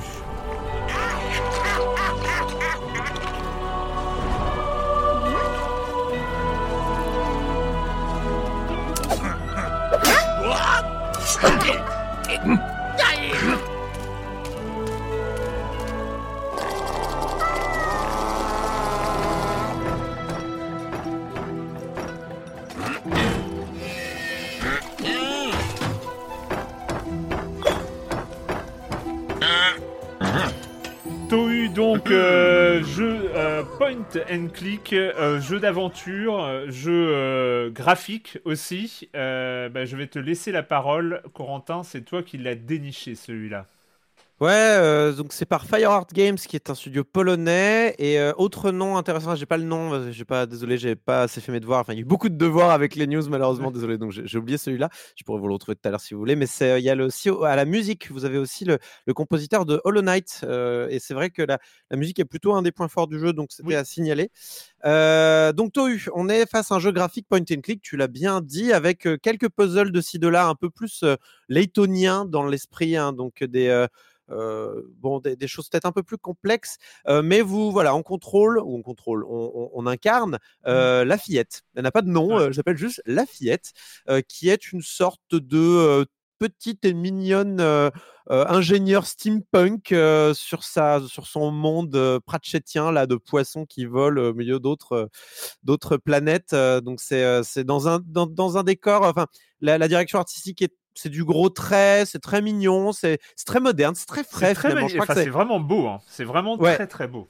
C'est très très frais, moi j'ai beaucoup aimé. Et, pourtant, les mecs ils jouent avec trois couleurs et demie. Hein. C'est euh, c'est très étonnant. C'est que c'est à, la, à la fois terne et lumineux. Je sais pas comment dire, mais c'est euh, euh, c'est le truc qui m'a fait. c'est cet aspect graphique, c'est le c'est cette patte artistique moi qui m'a attiré vers ce Tohu et qui m'a qui m'a. très bien je vais l'essayer. C'est très bien animé en fait. Tout, le décor sont animés de partout. Donc il y a ce côté dessin animé permanent qui est euh, qui marche très bien. Il y a ce côté un peu Marine Malice où tu cliques un peu sur les, euh, tu cliques sur les, certains éléments du décor et il y aura une petite animation euh, pour te faire mm. plaisir. Ron Gilbert. tu dis quoi? C'est Ron Gilbert. Non, je disais c'est Ron Gilbert qui avait bossé dessus, je crois. oui, oui, c'est possible. Oui, il me semblait que bah, c'est comme comme Put Put et tout ça. Enfin, c'est des, euh, des, jeux, euh, c'est les des vieux point and click euh, avec lesquels, bah, ce qui me concerne, j'ai un peu grandi. Ouais.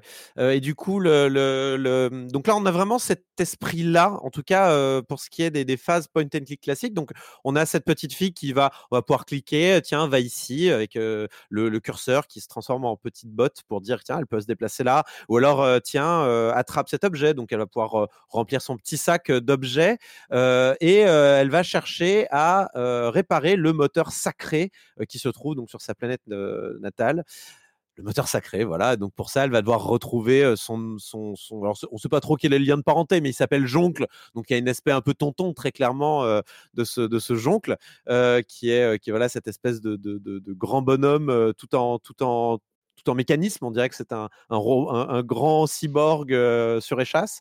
Mais, du coup, voilà, c'est très mignon. C'est-à-dire que c'est une petite ingénieure. Elle, elle, évolue dans ce monde un peu gris, un peu mécanique. Mais c'est c'est de la mécanique mignonne, quoi. C'est de la, c'est c'est du steampunk pour 3 à 6 ans. C'est très mignon. Enfin, moi, je, je, suis très, euh, je suis très charmé par cet univers et par toute la logique qu'il y a autour. Elle va réparer des, elle va réparer des machines euh, avec des, avec des pansements. Euh, des, enfin, tu vois, c'est, c'est, adorable comme, comme esprit, on va dire, et, dans, dans, la logique de point and click qu'on peut avoir. elle est, et c'est pas forcément quelque chose qu'on va voir souvent. On va plutôt avoir de, pour, pour, pour, les univers de stage là, ça va plutôt être de la magie ou des trucs comme ça. Là, je trouve ça bien qu'on ait un peu de mécanique, d'avoir cette petite fille qui évolue dans un, dans un monde, on va dire, euh, pas forcément féerique, enfantin ou quoi, mais plutôt mécanique, quoi. Euh, visuellement, ça me fait beaucoup penser à Machinarium. Voilà. Alors, je vais y arriver. Mm. C'est quand, quand, tu dis euh, c'est original, le truc c'est qu'il y a l'héritage Amanita Design qui est derrière euh, et ça va poser problème peut-être un peu plus tard quand et pas que au niveau du et pas que au niveau du graphisme d'ailleurs euh, parce qu'il y a, y, y a, littéralement des, des, mécanismes qui sont repris de Machinarium euh, qui sont clairs et nets. Mais pas des mauvaises idées hein, pour le coup mm. je, je, pense que ce qu'on va évidemment on va aborder le système d'indices bah, on va le faire tout de suite. C'est que donc évidemment c'est un point and click votre personnage peut se transformer en robot pour en gros robot bien fort pour porter des, des, des, objets. Là où la petite fille va pouvoir grimper à des à des échafaudages ou bien euh, parler aux autres personnages, puisque le robot ne parle pas. Mm. Mais euh, du coup, il va falloir switcher de l'un à l'autre pour euh, résoudre des énigmes. et si jamais vous êtes coincé, et ça, je pense que tous les point and click devraient avoir un système équivalent, vous avez un livre, en fait, vous pouvez cliquer dessus. Vous avez un mini-jeu. Alors, dans, on parlait de Machinarium. Dans Machinarium, c'était un petit shoot them up.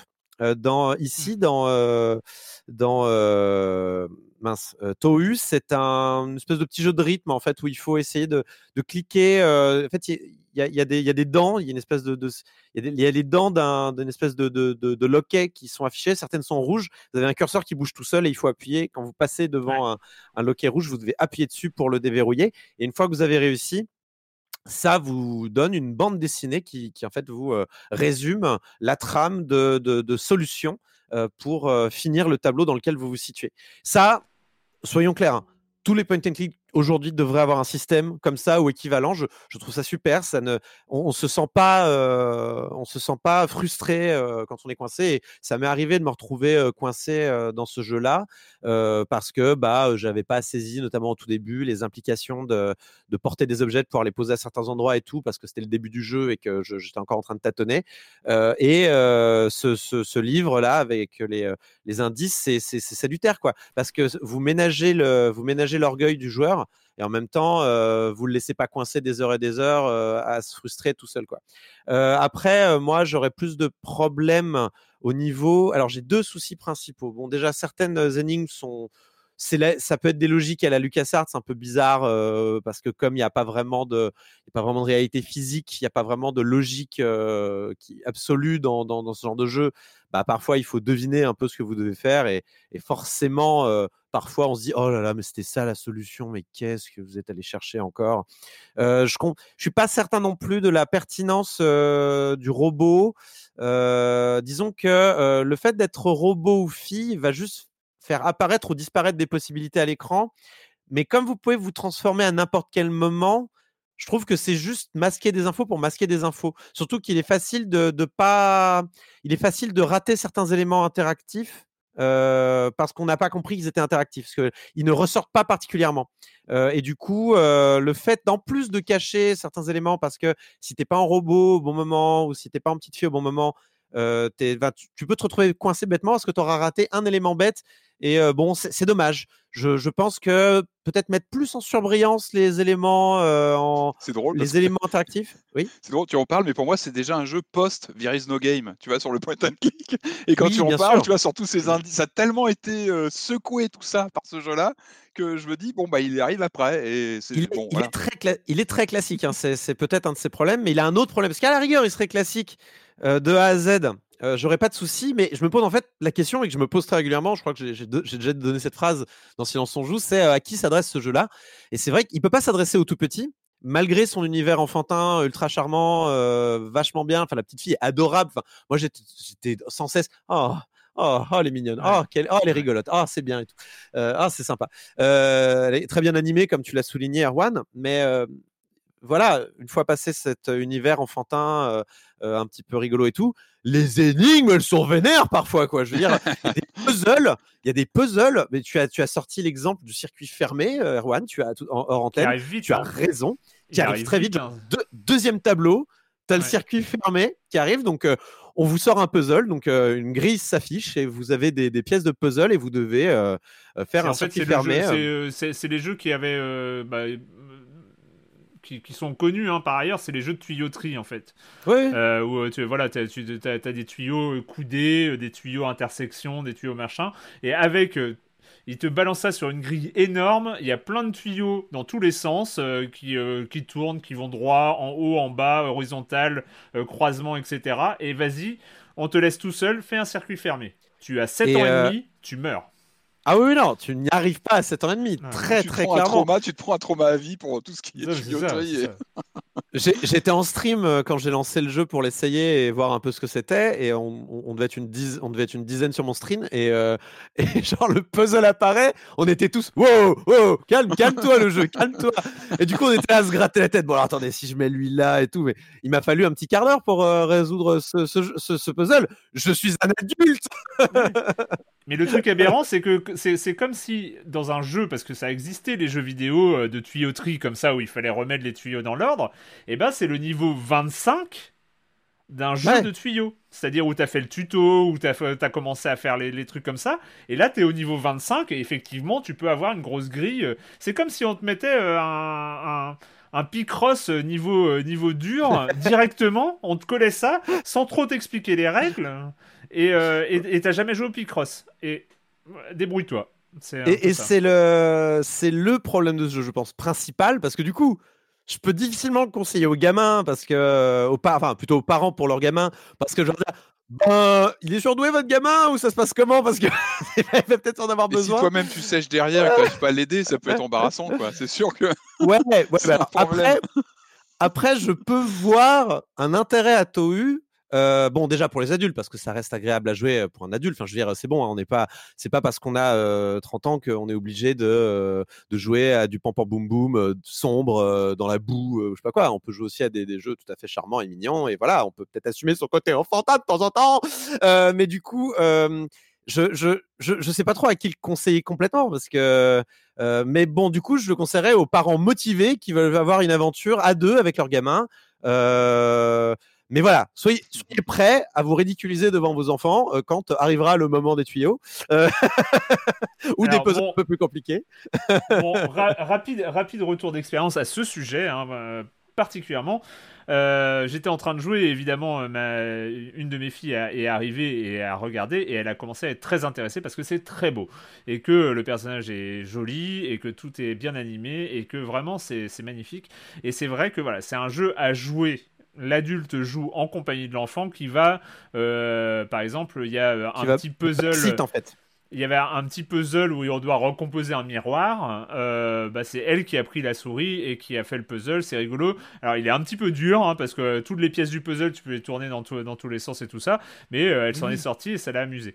Euh, et, elle, était, elle trouvait marrant l'histoire, sauf que en fait tous les puzzles sont hyper compliqués quand même. Hein. c'est même le côté point and click est hardcore. Et c'est là où tu es obligé de faire la comparaison avec Amanita Design. Amanita Design, euh, avec Machinarium et plus avec euh, Chuchel, a fait. Et Botanicula, jeux... si moi. Je, et Botanicula, bien sûr. Botanicula, le, leur évidemment. pique à Botanicula pour moi. Évidemment, évidemment. Mais Chuchel est incroyable. Mais euh, ils ont réussi à faire des jeux à hauteur d'enfant. Et ça, c'est magnifique. Euh, Botanicula est une performance à ce niveau-là, et Chuchel dans la lignée, c'est des jeux sans écriture, c'est-à-dire que c'est des jeux à partir de, 5-6 ans, ça marche super bien, et, euh, et, tu peux être là en tant qu'adulte pour aider les enfants, mais tu vas pas jouer à leur place. Et, euh, et, et, en fait, et là, en plus, je voulais signaler, il faut qu'on en reparle sans doute dans les émissions à venir, ça m'était totalement passé, je suis totalement passé à côté, Amanita a sorti un nouveau jeu à l'été dernier qui s'appelle Crix, et euh, qu'on a commencé aussi et euh, qui est un peu dans un peu euh, une ambiance qui fait un peu plus peur que, que les autres depuis de, depuis Machinarium mais qui est aussi vraiment bien. Enfin c'est ça marche vraiment bien. Et encore une fois ils arrivent à adapter un gameplay ultra simple avec des petites difficultés super bien dosées. Et du coup je il y a un vrai savoir-faire et que là je trouve que c'est un peu de la flemme euh, de la part de nos amis de FireArt euh, parce qu'ils ont réussi à faire un jeu quand même super beau où en fait le matériau est très très bien maîtrisé, c'est-à-dire que bah, ça se joue bien, hein, c'est super agréable, euh, sauf que c'est beaucoup trop dur. C'est, il y a, je trouve que c'est cette plaie du, enfin cette plaie, tu vas, tu vas m'en vouloir Patrick si je dis ça, mais euh, cette plaie du point and click euh, de l'énigme chiante. Ah non, mais ça, ah mais non, mais, même qui était présent dans les LucasArts aussi, c'est-à-dire que euh, eh ben, t'étais bloqué à un niveau parce que t'avais pas mis euh, le chaudron dans le machin avec le putois accroché au, au, dans le puits, à la poulie, ouais. Et, et, c'est un c'est oui, non mais c'est ça, mais et, en fait, ouais, tu trouvais ça drôle, mais finalement c'est chiant en fait. C'est, tu, Mais en fait, non, mais c'est presque un procédé intellectuel de te dire je vais me plier à la logique barrée d'un Ron Gilbert ou d'un Tim Schafer. Il faut se plier à son, à son univers et à sa folie. Alors c'est un exercice qui est, qui, je pense, qui est acceptable ou qui peut être jouissif quand tu as 15 ans ou 20 ans, euh, plus jeune, oui, c'est un vrai, c'est un autre cas de figure complètement. On n'est pas du tout sur les mêmes procédés, même intellectuels, euh, tu vois, tu as une relation à l'univers d'un jeu différent. Il faut que ça soit accessible. Et puis sinon, c'est Maniac Mansion dès, 8-9 ans. Allez, vous vous mettez sur Maniac Mansion à la dure, tu te prends les énigmes. Non, non, mais je comprends ce que vous voulez dire. C'est vrai que le, point and click peut être, peut être, peut être bloquant pour ça. Et, et, en fait, ce qui, ce qui révèle le, finalement, ce qui révèle ce problème de difficulté de, de, de Tohu, c'est, comme tu disais, ils ont un excellent système d'aide. Euh, parce qu'une fois que tu as les BD, tu comprends ce qu'il faut faire et c'est rigolo. Et en plus, les animations sont rigolotes, etc. Sauf qu'il y a dès le deuxième, dès le deuxième tableau, tu es quasiment obligé 100% euh, d'utiliser l'aide. C'est-à-dire que euh, tu as un truc, le deuxième tableau commence avec des lucioles qui se baladent. Ah, été bloqué avec les lucioles aussi, pareil. Je suis, j'ai été bloqué avec les lucioles, pareil. Mais oui, mais bien sûr. C'est la dire que c'est pas clair. T'as des lucioles, t'as des lucioles qui se baladent dans l'écran quand tu cliques dessus. Alors tu vois que quand tu cliques dessus, les lucioles se, se promènent dans l'écran et tout ça. Et t'as un bocal posé. Et ben il va falloir trouver qu'il va falloir attraper les lucioles avec le bocal pour créer de la lumière qui va désintégrer de l'herbe, tu ne sais pas pourquoi, et, euh, et, et libérer un truc. Et donc, tu as cette logique-là, façon, mais vraiment façon LucasArts, c'est que finalement, tu as un, un jeu machine. euh, en fait, tu as un jeu Ana pour. Euh, pas euh, Amanita Amanita Design. Design. Oui, j'ai fait, j'ai dû faire le. le- le- le- Parce que tu les aimes beaucoup. aussi. Euh, T'as un jeu Amanita avec le gameplay, euh, le, le- le- le gameplay LucasArts euh, première génération et ça passe pas en fait. Il y a, il y a un truc euh, effectivement de cible qui ne passe pas. Mais ça reste très beau et euh, voilà. Mais vraiment magnifique.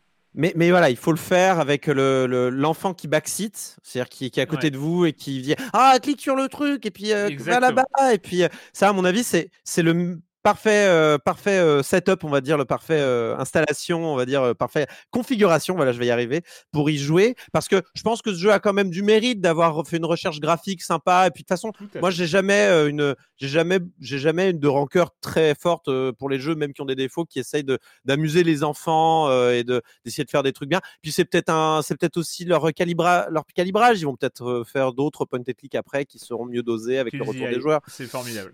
Donc, euh, design, donc, c'est- c'est euh, super. et puis il coûte pas si cher. euh, Il coûte, il coûte 13 euros sur toutes les plateformes. Donc honnêtement, Hmm. voilà. Je, je, je- je recommande quand même Tohu, mais juste en tant que parent, soyez au courant de, de, de ces défauts-là et soyez armés. Faites un run, faites un run euh, tout seul, euh, un premier run, et après vous pouvez accompagner votre progéniture. euh, Ou, ou gardez le walkthrough, le- enfin le, gardez un let's play euh, sur le, Voilà. le téléphone euh, au c'est cas où. pas quoi. glorieux, c'est pas glorieux quoi. Ça tu, en tu le caches. quoi, tu- ton- Non, non, mais pas, euh, ma- maman doit regarder euh, ses mails. Je et puis, en regarde fait, un elle truc sur le côté. Donc voilà, je- je- j'ai quand même une, j'ai quand même une affection pour ce Tohu. euh, Je, je suis Ouais, content qu'il ait tenté carrément. malgré les défauts, malgré les défauts. Qui pourrait être patché par ailleurs, hein, on l'a pas dit, mais euh, peut-être que euh, c'est ce Ah, genre ça fait partie du patcher. jeu quand même. C'est- compliqué à avoir patché. Mais euh, voilà. Mais euh, regardez. suffirait- on, on parlait de la grille et des tuyaux, il suffirait de mettre, des tuyaux, mettre plus de tuyaux obligatoires sur la Ouais. grille pour que ça devienne plus, pour que ça devienne plus facile. Tout à fait. Euh, c'est le moment, c'est le moment de l'émission que nous attendons tous. C'est le moment d'accueillir Jérémy Kletskin et sa chronique Jeux de société. Salut Jérémy. Salut Erwan, alors la peur, la hantise, le cauchemar des gens qui comme moi organisent des sessions de jeux de plateau, c'est de ne se retrouver qu'à deux ou trois joueurs parce que l'écrasante majorité des bons jeux, c'est quand même prévu pour 4-5 joueurs. La bonne technique, c'est donc de prévoir 5 et s'il y en a un qui annule au dernier moment, bah c'est pas grave. Et crois-moi, les joueurs chevronnés savent exactement quelle rhétorique adopter pour se faire inviter, s'incruster chez leurs amis. C'est le cas de mon pote Matane qui m'a envoyé le WhatsApp suivant hier matin. Est-ce que ça joue chez toi euh, cet après-midi? Alors pour pas se retrouver assis, il y en a plein qui mentiraient, hein, on les repère facilement. Que ce soit ceux-là ou ceux qui te répondent la vérité en te basant parce qu'ils sont déjà 5, moi je les unfriend tous. Donc Matane nous a rejoints, on s'est retrouvés à 6, j'ai dû ressortir la liste que j'avais préparée pour la chronique il y a quelques semaines des jeux à 6. Et là j'ai été foudroyé en me rendant compte que je n'avais pas chroniqué le jeu le plus récent de cette liste, Cartographeur. C'est un Cards and Ride, donc on va découvrir des cartes et les joueurs vont simultanément dessiner et cocher des cases sur leurs feuilles individuelles. C'est très à la mode ces spin-offs de bingo, on avait parlé ici de Silver and Gold ou de Welcome to. Cartographers, lui, il est quand même beaucoup plus gamer. Et un petit peu à la manière de Wingspan où on va au début de la partie euh, tirer au hasard quatre objectifs différents pour les quatre étapes du jeu, bah là c'est pareil sauf qu'il y a toujours deux objectifs qui sont actifs. Lors de la première saison, ce sont les objectifs A et B, lors de la deuxième B et C, lors de la troisième C et D, et lors de la quatrième D et A. Chaque joueur reçoit une feuille individuelle où il y a déjà des cases ruines et des cases euh, montagnes qui sont dessinées dessus. Puis on va révéler des cartes qui sont communes à tous et qui proposent des formes tétriciennes euh, qu'on pourra dessiner où l'on veut euh, sur sa feuille. En général, ces cartes nous imposent une forme puis nous proposent de choisir entre deux types de terrains. Il y a les forêts, les villages, les fermes et les champs. Il y a aussi les cartes monstres. Là, on va passer notre feuille à notre voisin. C'est lui qui va décider où les dessiner pour nous faire chier un maximum. Les cartes objectifs, donc pour marquer des points, sont très diverses et offrent donc une rejouabilité délirante à ce jeu. Par exemple, là j'ai devant moi euh, tous les villages qui touchent au moins trois types de terrain vous rapporteront 3 points. Là j'en ai une autre, tous les champs qui sont construits sur les ruines vous rapportent 3 points. Les lacs qui sont adjacents aux ruines vous rapportent 1 point. Et une dernière pour la route, les champs qui ne touchent ni les bords ni les lacs vous rapportent 3 points. Les lacs qui ne touchent ni les bords ni les champs vous rapportent 3 points. Vous remarquerez que cette dernière était contradictoire avec celle d'avant, donc euh, voilà. Il y a plein de choix à faire en fonction du contexte et c'est très malin. Je rappelle le nom du jeu, Cartographers avec un S, l'auteur Jordi Adan, l'éditeur Thunderworks Games, de 1 à 5 joueurs, bah ouais, théoriquement, à partir de 10 ans pour des parties d'environ 30-45 minutes. Ils ont fait un Kickstarter il y a quelques semaines pour une séquelle avec des héros sortis prévus en juillet 2021. Voilà, voilà, il est vraiment passe-partout sans être simpliste, je le recommande. À noter aussi, l'As d'or jeu de l'année a été désigné cette semaine. Parmi les 4 nominés, il y avait Caro Combo qu'on avait chroniqué ici. Le grand gagnant, c'est Micro Macro Crime City, un jeu d'enquête collaboratif, narratif, euh, je déteste ça moi. Vous pouvez foutre le bordel sur les forums à la commanderie ou sur les ronds-points, j'en ai rien à foutre, je ne vous le chroniquerai pas ici. Bye bye Eh bon.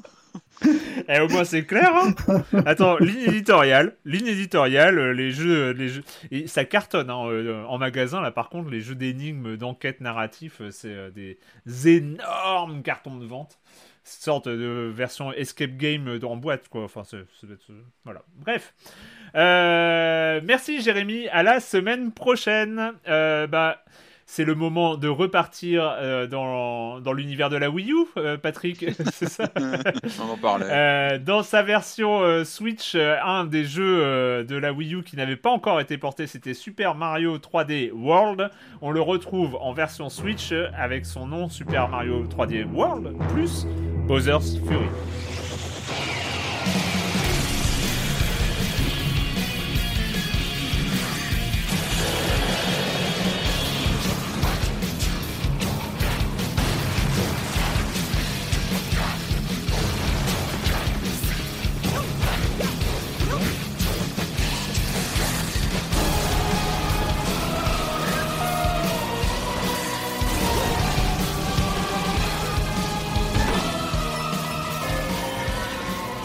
Mario 3D World plus Bowser's Fury, donc qui débarque sur la Switch. Euh, ça a dû te faire plaisir, Patrick. Qu'est-ce que tu en as pensé de cette euh, adaptation?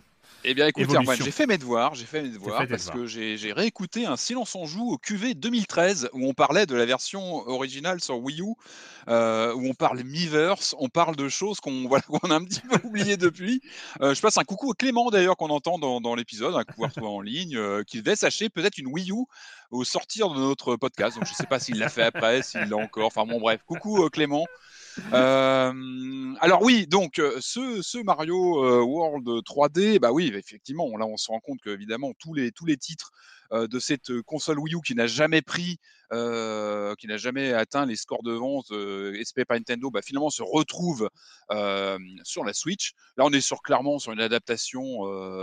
Avec quelques, quelques ajustements, je crois que la, la- la dé- la définition est un petit peu upgradée. euh, il y a les, évidemment, il y a des modifications du jeu parce que sur la version Wii U, il y avait une, euh, une exploitation du fameux euh, pointeur tactile, de l'écran tactile qu'on avait entre les mains, où là, c'est remplacé par un bouton de la gâchette et puis un petit mouvement qu'on fait avec le, le, le- enfin moi sur le, je, le- joue en salon, hein, donc avec la manette sur le salon ou l'écran tactile évidemment de la, Switch. Je crois qu'on pouvait souffler aussi dans le micro de la, version Wii U, donc ça, ça, c'est parti aussi. Alors moi, je suis assez d'accord avec mon mois de, 19 de 2013. hein. Je, je suis tout à fait en bien. ligne avec ce que, ce que je disais à l'époque en réécoutant. euh, tu vois, après une semaine de, sur, le, sur, la, version Switch, euh, je suis d'accord avec ce que je disais. Donc je vais pas me citer, c'est c'est un peu ronflant, mais euh, non, je suis assez d'accord sur le. Je trouve que ce qui perdure, c'est ce- cette sensation d'exploration euh, qui, pour moi, me rappelait à l'époque déjà Mario 64, hein, cette sensation de de, de monde ouvert, d'exploration, de, de, de liberté. On en avait un petit peu parlé, je crois, il y a quelques semaines, euh, lorsqu'avait été annoncé ce portage. Euh, moi, ce qui m'avait marqué avec ces, versions euh, 3D, euh, qui, qui, qui, pour moi reprennent un peu le principe des jeux en 3D isométrique des années 80. Moi, je je les vois comme ça, c'est Mario 3D World. Tu sais, avec ce, cette Mm. fausse 3D qu'on avait à l'époque, c'est pas ça. Hein. Moi, dans mon esprit, c'est un peu ça. Et j'avais déjà dans les Night Lore ou tous ces jeux qu'on avait sur euh, Micro 8 bits une sensation de liberté qui est factice, évidemment, puisqu'on est finalement sur des endroits assez fermés, etc. Euh, et je trouve que dans ces Mario, que ce soit sur le, le Mario 3D euh, Land sur euh, 3DS ou le, donc le, le World qui est arrivé sur Wii U, donc qui arrive aujourd'hui sur Switch, on a cette sensation de liberté. Euh, c'est un peu indescriptible, même si on sait qu'on est sur des endroits fermés, il y a une sensation de pouvoir aller un peu où on veut. Et puis, il y a une fraîcheur. Donc là, comme je vous disais, donc on est sur euh, une version un petit peu boostée en, termes de techno. On a euh, de l'image, euh, 60 images secondes. Euh, c'est fluide, c'est rutilant. Euh, je trouve que il y, a- un côté. Je parlais on parlait d'un gâteau euh, il y a y a y y a sept ans, et je suis toujours en phase. Il y a un côté coloré qu'on qu'on mord à pleines dents. On se lance là-dedans. Il y a une sorte d'appétit. Euh, oui, c'est comme une, une énorme gourmandise quand on se lance là-dedans. C'est joyeux, c'est il y a un plaisir de jeu immédiat. Et ça, c'est vraiment, on, on est vraiment dans du jeu Nintendo euh, pur jus. Et euh, ce qui est intéressant, je trouve, c'est qu'on est sur un portage euh, finalement très proche du jeu euh, du jeu d'il y a 7 ans, quasiment par touché. Je mets de côté hein, le- l'extension, on va, on va en parler un petit peu après, mais le jeu, le, fondamentalement, c'est quasiment le même. Et je me dis, le jeu, il a 7 ans. T'y rejoues aujourd'hui avec un plaisir, mais quasi intouché on peut pas. Alors certains vont dire oui, alors Nintendo copier-coller, reprend le même jeu, le copie, le relance. Moi, au contraire, je suis fasciné. Il y a une sorte de pérennité de ces jeux. Il y a une sorte de. On peut parler de grands classiques. Pour moi, c'est, tu vois, l'épreuve du temps. Et quand tu relances un jeu sept ans après, quasiment le même, sans, euh, tu vois, en plus Nintendo te le vend pas avec l'argument remaster, ultra HD, retouche. Non, c'est pas ça. Il te ressort le jeu. On sait que la Wii U a pas bien fonctionné, donc plein de gens ne l'ont pas connu. Donc il y a aussi une, so- une sorte de, de ressortie. euh, euh, Mais moi, ce que j'en note, c'est qu'il a pas pris une ride et que Hmm. il y a une sorte, de- il y a un aspect inoxydable de grand classique. Moi, j'ai envie de te dire, ressors-moi un jeu d'il y a 7 ans en le, tu vois, en le, re- en le retouchant à peine. euh, tu vas pas en citer énormément ou ça va, ça va passer crème que celui-là. Je pense que il y a évidemment, il y a le, il y a, il y a, il y a une- il y a un level design qui est, qui est excellentissime. Il y a une réalisation, je pense qu'il y avait une sorte de plateau, on en, on en parlait il y a 7 ans, il y, a- il y avait aussi l'arrivée de, de- de- de Mario et de son univers sur de la 3D en HD à l'époque, il y avait une sorte de plateau qui arrivait, et là, cette ressortie, elle confirme que ce plateau, il est toujours d'actualité. C'est-à-dire que ça, pour moi, ça n'a pas pris une ride, c'est Mm. toujours, il y a une sorte de, voilà, de, de- il y a quelque chose de classique. Voilà, pour moi, c'est vraiment le terme que je retiens en le lançant. Je me dis, le jeu, il est, il est, il a, il a pas bougé, quoi. Il est, il est, égal à lui-même.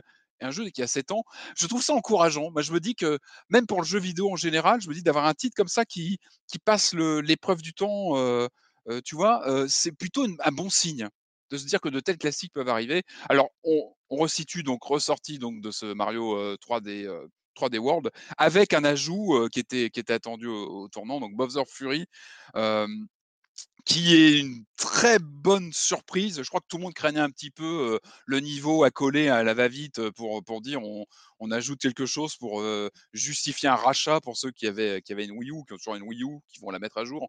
Euh, non, c'est pas ça. C'est une expérience intéressante. avec un parti pris, on va en parler Corentin, je, vois qu'il trépille, il a envie d'en parler, mais je trouve que le parti pris de proposer une expérience open world est, et, et courageuse. Je trouve qu'il y, a- il y a vraiment quelque chose d'intéressant. C'est pas juste un, c'est pas un, un niveau en plus jeté à la va-vite. Il y a, il y a Ouais, elle quelque chose de. Je peux même dire inédite pour un Mario. Enfin, Mais oui, on est, on est vraiment sur un. Ce que je trouve intéressant, c'est que cette, cette- cette section euh, euh, ajoutée que j'ai pas trouvé au premier temps. Je trouve que dans le menu, c'est pas clair. Quand tu arrives sur le menu, je l'ai pas trouvé tout de suite. J'ai cru qu'il fallait refinir le jeu et bon, bref, il faut. faut Oh, euh, quand même. euh, Ouais, je sais, je l'ai pas lancé. Pas- L'écran divisé en deux, d'un côté le Je jeu, sais, de l'autre il côté faut euh, enclencher, Bowser bon, Fury. voilà, enclencher tout de suite le côté. euh, En fait, non, mais je, en fait, c'était très bien parce que je me suis retapé pas mal de niveaux du jeu originel, donc j'étais bien dans l'ambiance pour attaquer ce, ce, ce Bowser Fury. Effectivement, donc parti pris de monde ouvert assez surprenant. On est clairement sur un mix entre les codes du, World 3D, donc euh, Wii U qu'on retrouve ici, mixé avec euh, ce qu'on peut prendre comme un, post euh, Mario Galaxy ou même Zelda Breath of the Wild. On est sur quelque chose avec un hub ouvert, avec des îles qu'on va explorer comme ça.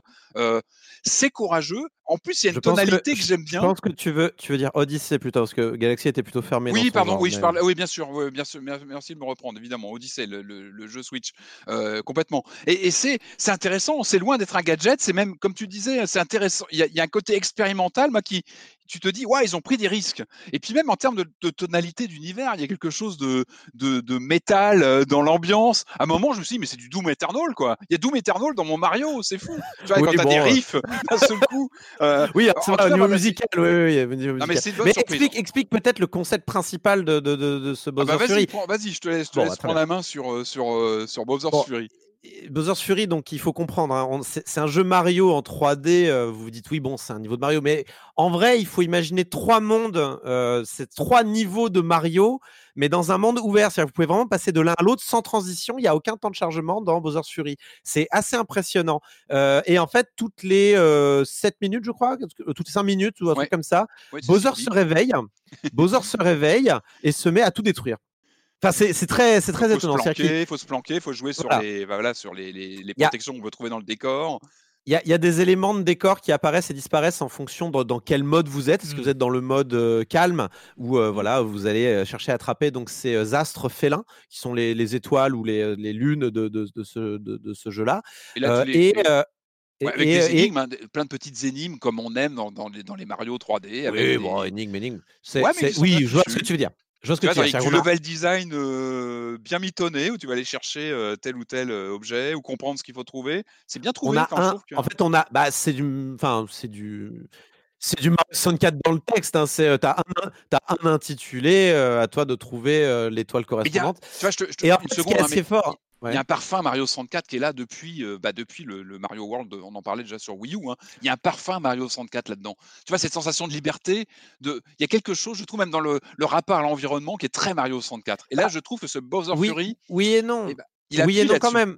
Oui et non quand même, parce que même s'il n'y a pas de temps de chargement, même si on ne sort pas des niveaux en tant que tel, en fait, quand tu as le dos tourné, le niveau derrière toi, il change. Ça, c'est incroyable. C'est-à-dire que tu ne t'en rends pas compte, c'est-à-dire que tu as des grands phares euh, posés euh, sur les différentes îles qui constituent le grand archipel euh, qu'est le monde de, de Bowser's Fury. Mais quand tu as le dos tourné, en fait, le niveau, il change pendant que tu regardes pas. Et en fait, ce qui se passe, c'est que euh, le phare est euh, soit allumé et veut dire c'est bon, il y a rien à faire, euh, le phare est allumé, pas besoin de revenir, soit il est éteint et ça veut dire ah bien, il y a une étoile à récupérer, enfin il y a une étoile, il y a une Bah, un y a astre façon, dès que félin t'arrives dans un endroit. T'as le compteur d'étoiles, etc. qui s'affiche. Oui, oui, non, je dis pas ça, mais je, je dis, enfin, genre, tu peux pas, tu peux pas, tu peux pas redémarrer immédiatement sur le même niveau dans lequel tu te situes. Et, et en fait, tout, tout est pensé, même au niveau du chargement, pour que ça soit, enfin, au niveau du chargement dans Seamless. invisible, pour que ça soit Seamless, comme on dirait en mauvais français. Alors, Ouais, ça, techniquement, il est, il est pas parfait, il rame un petit peu, mais en fait, il y a tellement de choses qui ne se voient pas. Et en fait, c'est la, la, la prouesse, c'est qu'on ne le voit pas dans cette, euh, dans cette expérience Mario fluide et, et ouverte que je suis moi euh, assez impressionné en fait par ce qui se passe. Alors après moi, euh, l'expérience avec Bowser, je la, je la trouve parfois un peu fatigante. Donc Bowser est nécessaire par moment parce qu'il faut détruire certains blocs par exemple pour donner l'accès à certains astres félins.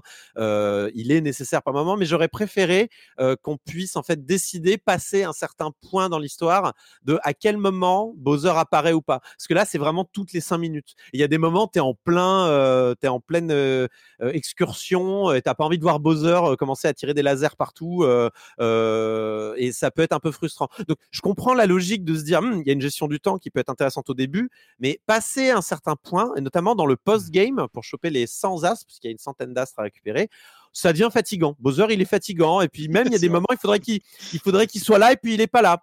Bon, euh, c'est- chiant d'attendre 5 minutes à rien faire. quoi. Moi, il me restait à la fin 5 astres à récupérer. Euh, il fallait, euh, Bowser à chaque fois, bah, il fallait que j'attende 5 minutes. J'ai j'ai perdu littéralement 20 minutes à attendre que, routine. que, que Bowser revienne. Quoi. Petite routine. Euh. Mais quand même, je, je trouve que vraiment ce, ce Bowser's Fury aurait pu être un très beau DLC pour Odyssey finalement, puisque certes on est dans un euh, enfin le Mario dans ses déplacements, dans ses actions, euh, est dans un est, dans- un, euh, euh, c'est calqué sur du 3D World, mais quand même avec l'ajout de mouvements issus d'Odyssey, notamment le, le, le, le- se, pouvoir se projeter en avant après une charge au sol, ça c'est typiquement Odyssey. Mm. Euh, Il y, a, il y a- y a des trucs euh, vraiment, tu, tu joues et tu fais waouh, on est encore. euh, ils ont rajouté des choses. Petite euh, note, parce que tu l'as dit euh, pas mal tout à l'heure, Patrick, c'est pas tout à fait un copier-coller le, le, le- le 3D World. Ils ont quand même fait des petites retouches. Les personnages vont dans l'ensemble un, un- un petit peu plus vite. Ils vont tous plus vite dans l'ensemble. Le, euh, les déplacements, pareil, euh, ils ont rajouté aussi dans 3D World euh, ces, ces mouvements-là, ce qui fait que vraiment, il y a des. Enfin, moi, j'étais trop content. Il y, a- il y a des, il y a des, il y a des. j'ai pu faire des, j'ai pu me, me tirer de situation au dernier moment. J'aurais pas pu le faire dans dans, dans, dans version, 3D World. C'est-à-dire qu'il y y a quand même, il y a quand même du, il y a quand même du, il y a, il y a de l'évolution au niveau du gameplay. Alors c'est c'est léger. Il y a que les gens qui auront, euh, qui vont comparer comme moi les deux jeux très fortement, qui vont se rendre compte. Mais en vrai, ils ont quand même retouché un petit peu. Il y a le mode online, on l'a pas parlé, mais on peut Ouais, jouer. Ce Mario 3D World, il est, euh, il est fait pour jouer à plusieurs. C'est un Ouais, peu director's cut finalement, enfin avec tu vois 7 C'est un- ans, euh, ouais, ans plus ouais. tard. Mais moi C'est vraiment peu- raison. Fury, moi j'ai une sensation d'être dans un parc d'attractions et c'est bah ça c'est un, un fil rouge hein, des Mario. Il y a un côté comme ça, euh, tu sais systémique dans ce monde ouvert qui est assez fascinant. Je trouve cette sensation de encore une fois d'un gâteau que tu vas aller, euh, tu vas manger un morceau à droite à gauche, tu te balades, il y a une, sorte de gourmandise dans, le- dans ce Bowser Fury qui fait que c'est vraiment attractif. Alors après je me demande euh, à quel point euh, la question, c'est évidemment, si vous n'avez pas fait le 3D World, euh, le, oui, donc le 3D World sur Wii U, j'ai envie de dire, le package, évidemment, vaut largement Ah oui, le coup parce que coup. vous avez une aventure euh, jouable en multi qui est, d'une- qui est déjà super généreuse, euh, qui est très bien pensée avec un level design aux petits oignons. Et en plus, on a, on a cette extension qui apporte, comme on le disait, un vrai côté expérimental intéressant. Donc, si vous ne connaissez pas le jeu sur Wii U, on peut y aller, franchement, les yeux fermés, c'est un vrai classique qui est super euh, fédérateur. On peut vraiment y jouer en multi, il est vraiment pratique Oui. pour ça. Je me Surtout maintenant, avec l'online, avec l'online, il y a vraiment plus de raison. quoi. C'est Ah vrai bah, que Là- j'y ai joué. euh, Et- et multi, attendez. et puis il y a la transformation en chat, tout ça. c'était une question qui était importante parce qu'on parle de qui? On parle de Nintendo. Le online, c'est pas leur truc. Oui, Le online, fonctionne bien. On a joué à 4 avec des copains. T'as essayé? Bah, ça, j'ai pas pu euh, ouais. essayer, mais du coup, ok, donc C'était, ça euh, fonctionne. C'était, ça fonctionnait. Mais après, n'oubliez pas, c'est Nintendo, donc la qualité de votre à partie, la qualité de votre partie dépendra du maillon plus faible de la chaîne. Donc, si quelqu'un euh, a une mauvaise connexion parmi vos amis, ça va ramer pour tout le monde. Et donc, ça, c'est toujours Nintendo. Mais, euh, mais voilà, j'ai pu essayer, ça marchait quand même pas mal quand tout le monde a une bonne connexion. Et ça, c'est bien. Sur un jeu comme ça, c'est vrai que le multi est important, le multi, euh, multi-online est important. Bon, après, je me demande, tu vois, avec cet ajout d'une extension quand même assez, assez conséquente, hein, c'est pas rien le Bowser Fury. Je me demande si Nintendo n'a pas intégré aussi la, la nécessité de parler aux gens qui ont une Wii U, de dire, bah, racheter le jeu. Parce qu'on est aussi dans cette, euh, dans cette euh, projection, c'est de se dire, bah, il faut repasser à la caisse, on va le reprendre parce que la Wii U, bon, elle est bien mise à jour là cette semaine, mais euh, très clairement, elle est plus sous beaucoup de, beaucoup de salons. Donc, beaucoup de joueurs ont certainement un super souvenir du jeu, parce que c'est un excellent jeu. Ils vont être tentés de repasser à la caisse. Et je me demande si Nintendo n'a pas intégré ce côté, euh, tu vois, le volon, enfin, donner l'envie de repasser à la caisse parce Mm. qu'il y a une petite valeur ajoutée, enfin, ou une Ah, belle ouais. valeur ajoutée. Hein. C'est pas du vol du tout, on le dit. Il y a vraiment un, quelque chose d'intéressant dans ce Bowser Fury. Mais je me demande si ça n'a pas été intégré par Nintendo de dire repasser à la caisse, rachetez-le parce qu'on rajoute des choses. Et finalement, c'est un titre que tu reprends, euh, aussi bon soit-il. euh, Je euh, Je pense pas qu'il y ait de règles. Après, vu la longueur du machin, enfin, tu peux, tu Ouais. peux tirer toutes les euh, conjectures que tu veux. Tu peux te dire, est-ce que c'était un DLC d'Odyssey qu'ils ont euh, mis là-dedans pour. ont euh, pu mettre euh, comme ça, ouais, euh. Honnêtement, euh, le, le jeu, le jeu, il faut bien comprendre hein, que ce. Enfin, tu parles de gourmandise. euh, certes, c'est c'est gourmand, enfin, c'est bon et tout ça, mais c'est pas, c'est pas euh, riche, quoi. Enfin, il y a pas de, c'est pas C'est très pas long. un- hein, euh, C'est pas un Euh, jeu en full deux- price euh, Mario. voilà, il pouvait pas se vendre tout seul. En Clairement. 3-4 heures, vous envoyez le bout. Euh, si vous faites les 100, et- les 100 astres, euh, Ah ouais, non, ça, non, ça non, dure c'est un peu plus longtemps. Ça peut-être Ah oui. dure 5-6 heures. Mais Ouais. euh, voilà, Après, c'est ça c'est pas dépend du très, niveau, très hein. long. hein. C'est vraiment là, c'est vraiment, c'est vraiment, une- c'est vraiment le format DLC quoi. C'est-à-dire, si Odyssey Mm. avait eu ce DLC là, on aurait dit ah c'est un bon DLC quoi. C'est Mais vraiment une- euh, une forme de, ouais, de director's cut avec des ajouts, des. Voilà, euh, Cor- je pense. Corentin, euh, juste, ju- juste pour finir, t'as pas parlé toi de ta revisite parce que tu as, il me semble que tu as refini ce, ce 3D World. euh, ta revisite sur Switch, euh, c'est les sensations sont identiques, c'est la même chose, c'est. euh, j'ai un souci avec euh, cette série de jeux des 3D. Parce qu'en fait, c'est le donc euh, 3D World, c'est la suite de 3D Land qui était sortie sur 3DS. Euh, c'est c'est qu'il- c'est c'est un genre de Mario un peu bâtard. Vous avez les Mario d'un côté euh, euh, 2D euh, de, de- de Super Mario Bros, le premier jusqu'à New Super Mario Bros, euh, jusqu'au New Super Mario Bros, jusqu'à Mario Maker même. Euh, et on a les, les Mario 3D, donc euh, plutôt euh, Mario 64 jusqu'à Odyssey en passant par les Galaxies et Sunshine. Euh, Celui-là se trouve vraiment à mi-chemin, c'est-à-dire qu'on a à la fois un gameplay 3D, mais en même temps une caméra plutôt fixe euh, qui permet pas d'apprécier correctement euh, et, et à 100% les distances. Ouais. J'ai- toujours cette petite frustration avec ce Ouais. Mario-là, mais qui est largement compensée par, euh, bon, déjà des placements de caméra euh, décidés par Nintendo qui font qu'en fait, on s'en sort bien. euh, des, voilà, un gameplay au poil, encore plus au poil là, avec, ce, avec ces nouveaux mouvements qu'ils ont intégrés. Donc, je, je, je- c'est toujours un jeu aussi incroyable et je pense que la plus grosse force de, de celui-là, c'est le level design. Il y a une idée par niveau. euh, c'est euh, c'est vraiment, un jeu qui est riche en. en- c'est tout le savoir-faire de Nintendo. Hmm, si, vous n'aimez pas, vous n'aimez C'est pas la les plateformes en quintessence, Nintendo, ce n'est pas pour vous. Vous aimez, c'est pour vous. Enfin, il y a, y a pas trop à réfléchir à ce niveau-là. Après, dans la replongée, moi, c'est- à chaque fois, je me dis bon, c'était c'était vachement bien euh, 3D World, mais bon, est-ce que j'ai envie d'y rejouer? Et puis j'y rejoue, et puis je, oh, tu tiens, le je l'ai- relances. tiens, puis je l'ai fini à 100%. Merde, j'ai pas vu le temps passer. Bah voilà, Ouais. je crois que c'est la, c'est la puissance de, de ce jeu-là. Après, euh, il y a peut-être un petit changement, moi, qui m'a, que je trouve dommage, c'est qu'il y a donc, c'est, il y a trois étoiles vertes à récupérer dans chaque niveau. Euh, et un tampon à récupérer dans chaque niveau. C'est vrai que maintenant, il suffit de l'attraper et euh, vous l'obtenez, alors qu'avant, il fallait Ah fallait l'attraper et survivre. finir le niveau niveau, et ouais. Donc du coup, je vois plus trop l'intérêt. Il y a des étoiles qui sont loin, il faut les attraper avec le boomerang. Il faut résoudre une énigme, quoi. Bah maintenant, tu plus besoin de t'embêter. hein. Tu sautes, tu te suicides, tu l'as récupéré, et puis tu Ah as oui. besoin de la récupérer Oui, ensuite. On y perd un peu, je trouve. Mais honnêtement, là, je chipote. hein. Et euh, ah oui, on n'a pas parlé. Il y a un mode photo maintenant, ça c'est cool. On peut. Ah oui, euh, tu on peux peut, euh, tout ça. Ouais, ouais. Ouais, parce qu'en fait, avant, ce qui se passait, tu récupérais des tampons pour le Miiverse. Euh, oups, il n'y a Le plus de Miiverse. Donc, ouais. qu'est-ce qu'on fait des tampons? Bah, du coup, ils ont fait, ils ont, ils ont inséré le mode euh, photo de 17 dans euh, 3D World, et on peut, euh, on peut prendre trop des bien. photos euh, en pleine action. Enfin, moi, je trouve que c'est toujours bonus sympa. En plus, en ce moment, avec les réseaux sociaux et le fait que la Switch soit très adaptée pour partager les, euh, les, les- les photos, euh, moi, je, je suis pour. Donc, alors, il n'y a rien dans cette revisite de 3D World qui justifie le rachat si vous l'avez torché sur Wii U. Soyons Ouais, clairs. Hmm. Euh, moi, je Mais pense vous n'êtes que pas les beaucoup. deux- Vous n'êtes pas forcément beaucoup, Ouais. c'est ça. le Ah, il s'est vendu quand même. hein, il- C'est un, c'est un million de sellers tout de même. hein, mais il y a deux raisons pour lesquelles, pour moi, euh, ça vaut le coup de le faire. Euh, c'est euh, vous ne l'avez pas fait à la base.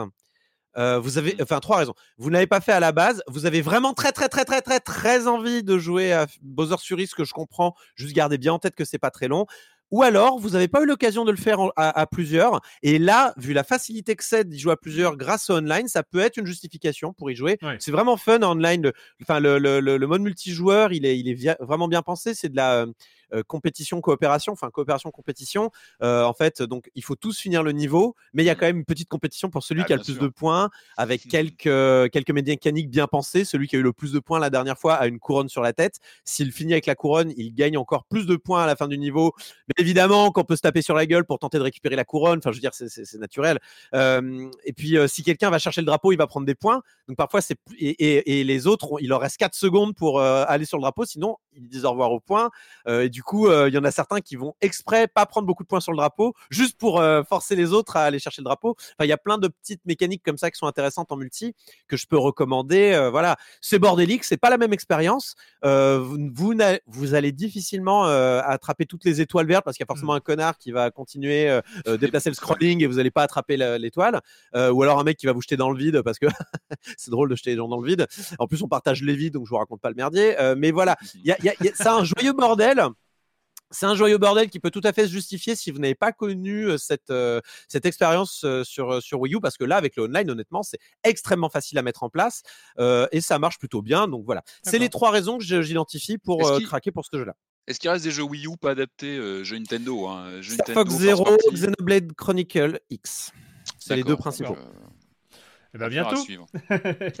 Mais ça marche, hein, Euh, très franchement, ça marche. Et puis, bon, à la limite, si vous l'avez déjà, vous le reprenez pas. Mais il y a tellement de choses à faire si. euh, pour ceux qui Super Mario pas fait. 3D World plus Bowser's Fury sur la Switch, bien sûr. Eh bien, c'est le moment. Pourquoi? Pourquoi déjà Pourquoi parler d'un jeu de 2017 dans Silence on joue C'est une grande question. Eh bien, c'est simple. C'est que c'est un jeu épisodique dont le prochain épisode ne va pas tarder. Le prochain et dernier et ultime épisode de la série ne va pas tarder.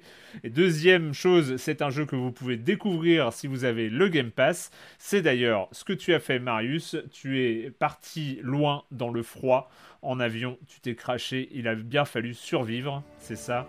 Et ça s'appelle The Long Dark.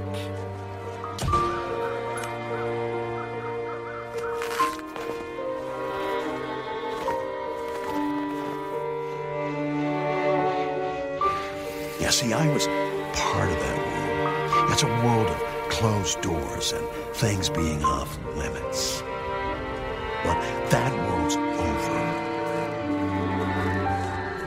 This has all happened before. Soon we'll all be tested. We'll have to choose how far we'll go to survive. The Long Dark, euh, donc euh, on incarne Mackenzie. Mackenzie qui est bien obligé de s'adapter à une situation un peu compliquée dès le départ. Voilà, je, je sais pas si c'est une intro un peu euh, classique, mais voilà, c'est celle-là. Non, non, c'est pas mal. T'as réussi à trouver euh, une espèce d'excuse d'actu euh, dans ce qui était en vrai juste un jeu plaisir. Ouais, J'ai vraiment lancé sûr. le truc pour m'amuser et pour voir ce que ça donnait, parce que ça fait partie de ces jeux qui sont un peu passés à l'as côté euh, review, parce qu'il est sorti en accès anticipé en 2014, il est sorti officiellement en 2017, mais vu que c'est un jeu narratif par épisode, il n'y avait que les deux premiers épisodes, et en fait, il est, c'est c'est surtout un jeu de bouche à oreille, en fait, Hmm. euh, dont on a tous plus ou moins entendu parler euh, par ailleurs, mais sans forcément l'avoir testé. Moi, je voulais voir ce que ça donnait, et, et je pensais que c'était bien, mais pas à ce point-là. Je suis vraiment tombé sur Ouais. le cul. Euh, le début est très efficace en mode euh, en mode de urgence absolue euh, où on se retrouve dans la neige à trouver un moyen de survivre plus de 10 minutes parce qu'on a des mécaniques de base de survival où en gros on a quatre jauges à surveiller en permanence qui sont le froid, la faim, la soif et la fatigue. Et l'urgence absolue, bah, c'est de résoudre le froid, puisqu'on se retrouve en pull dans la neige, euh, blessé de partout, euh, en plein blizzard. Euh, L'idée, c'est de trouver comment faire un feu, avec quoi, euh, comment se réchauffer et passer une nuit sans crever.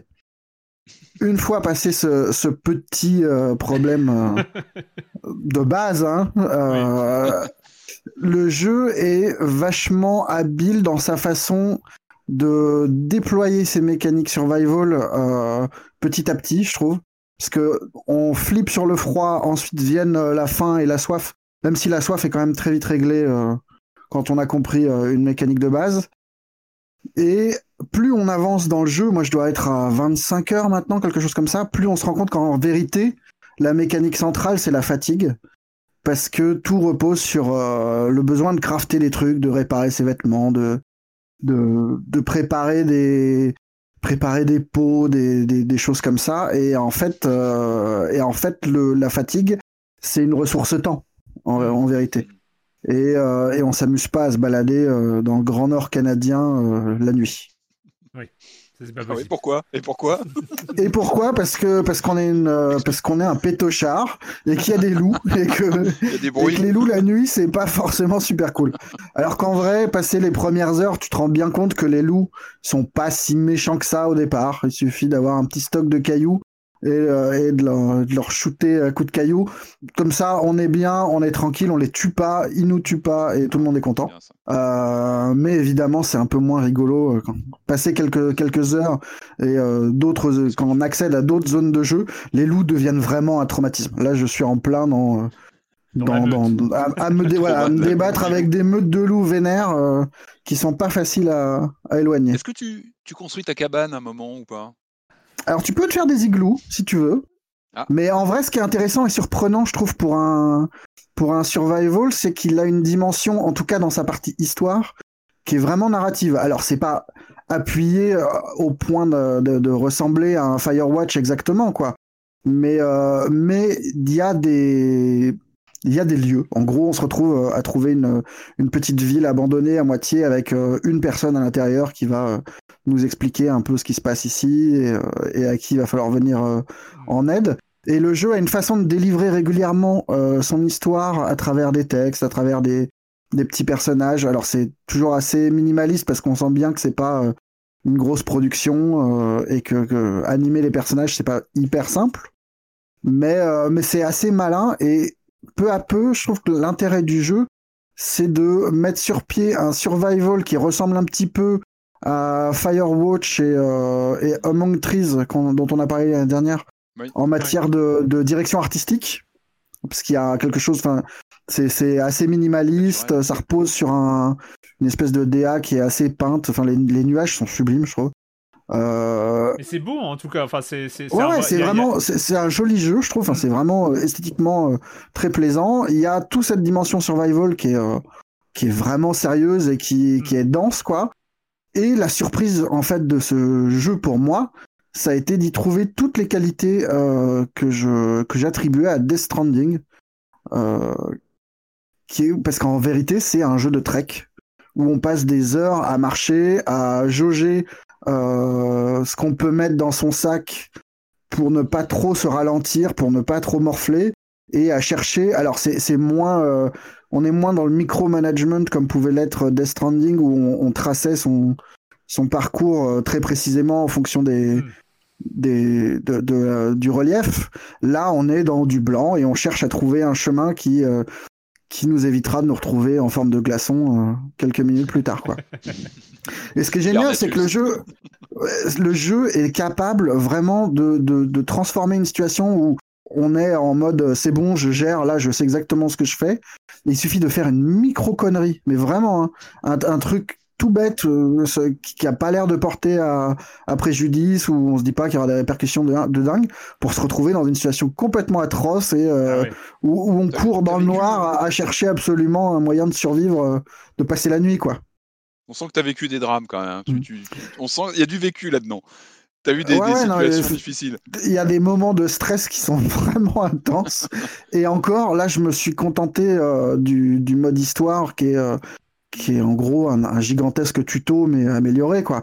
Euh, le, le vrai cœur du jeu, euh, d'après ce que semble dire la communauté qui est autour, c'est euh, le mode bac à sable, où en gros, Oui, euh, on nous spawn sur un coin de la carte, et le but, c'est de survivre. Et visiblement, passer les premiers jours, c'est vraiment très compliqué, quoi.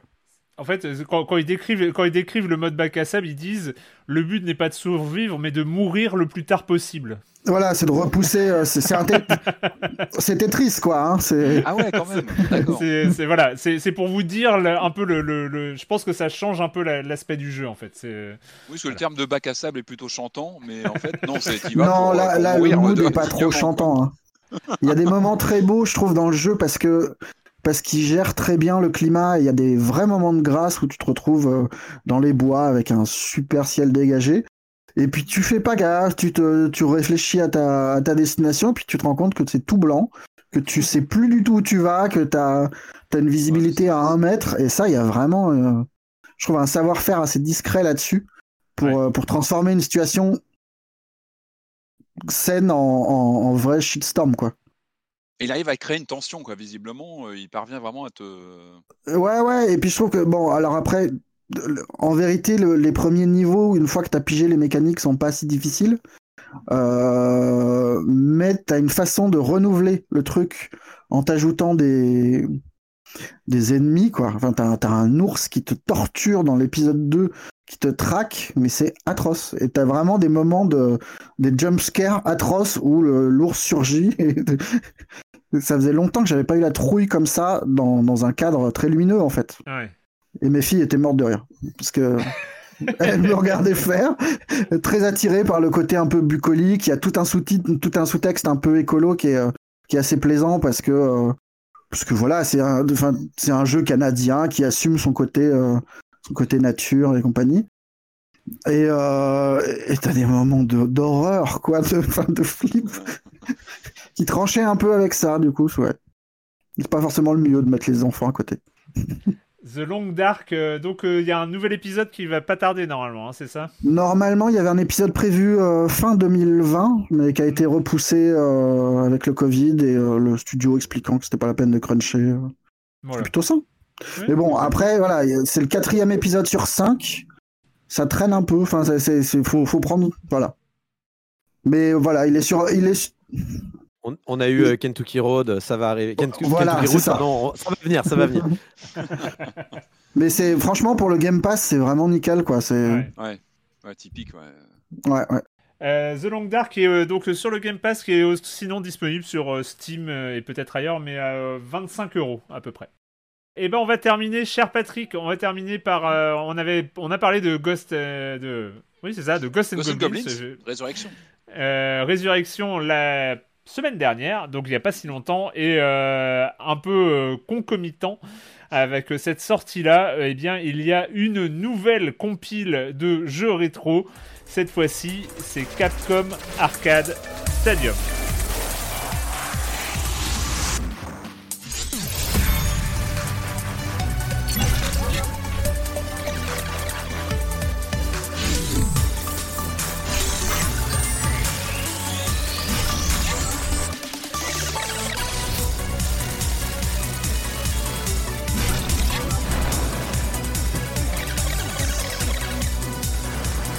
Capcom Arcade Stadium, donc euh, on est dans cette euh, grande lignée euh, des euh, jeux, des, des, des compiles, des compiles de, de- de jeux rétro ici signés Capcom.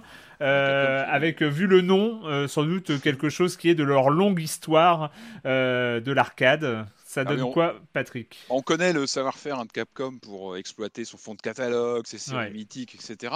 Donc là, on a un concept en fait de compilation euh, qui intègre une bonne trentaine de, de bornes d'arcade, de jeux d'arcade de, de Capcom. hein. S'il y a un éditeur qui peut se permettre de, comme ça, de regrouper des, des panoramas comme ça sur des années de, de bornes d'arcade, bah, c'est bien lui. hein. Au Japon, c'est vraiment euh, un des acteurs. euh, euh, phares euh, de l'arcade. Alors là, donc, on a une trentaine de, de bornes qui sont simulées. hein. Je ne vais pas vous citer tous les titres. Euh, ce qui est intéressant, il y, a- il y a deux choses intéressantes parce que c'est loin d'être la première compile. hein. Moi, je crois que la Mm. première compile Capcom que j'avais acheté, c'était sur PlayStation. C'était un- une compile avec 4 CD, avec plein de bandes de, de- comme ça de jeux d'arcade qui étaient émulés. C'est loin d'être la nouvelle. Euh, là, ce qui est intéressant, donc ça sort sur Switch en- dans un premier temps, puis je crois que ça va être adapté après sur, euh, sur les autres machines. Il y a deux choses intéressantes. Je trouve dans le bah, sur ce titre. Un, c'est la présentation. Vraiment, il y a un soin, euh, il y a un soin euh, extrême sur la présentation. En fait, quand tu, tu lances le jeu, tu as, une petite musique acidulée qui arrive, et puis tu rentres dans une sorte de sanctuaire, dans une salle d'arcade où tu vas Mm. passer d'une borne à l'autre. Euh, tu vois les bornes d'arcade qui sont là, tu te balades, tu peux les regarder. Alors, tu peux pas regarder- les regarder dans tous les sens, mais tu as, une sensation de, de présence des bornes. Ça, c'est intéressant. Euh, euh, C'est-à-dire que tu, tu les as devant toi, tu passes de l'une à l'autre, tu peux, tu peux diriger ton regard. euh, tu es dans une salle d'arcade, tu es dans un sanctuaire consacré à l'arcade. Tu, tu peux, donc tu as différents évidemment points de vue, tu peux mettre l'écran en plein pot, tu peux recadrer, etc. Moi, j'ai joué, j'ai joué le jeu, c'est-à-dire que tu peux vraiment avoir une vision de la borne d'arcade devant toi avec les manettes, etc. Et avec ton stick droit, tu te balades ton regard. C'est-à-dire que tu, Hmm. tu vois ta borne, tu vois ton jeu donc à l'intérieur, et puis tu peux regarder, tu, vois du coin de l'œil d'autres bornes à côté. C'est-à-dire que tu as, une sensation de présence. euh, de, matérialisation de la borne d'arcade. Et ça, c'est important parce que, évidemment, je parlais d'un sanctuaire, tu as une sorte de. Vraiment, il y a, une sorte de nostalgie par définition quand tu arrives dans une salle d'arcade, ça n'existe quasiment plus aujourd'hui, ça devient très très rare. Euh, Il y a une sorte de vraiment quand tu lances, euh, tu sens, tu sens que cette, compile a été faite avec un- ça transpire la passion pour l'objet borne d'arcade que tu as devant toi, que tu as devant dans ton écran. Tu as une sensation de présence, comme je le disais. C'est une sorte de paradis perdu. Tu arrives dans cette salle avec une trentaine de, de bornes d'arcade alignées. Tu passes de l'une à l'autre avec gourmandise. Tu essayes un jeu, tu repasses. Tu...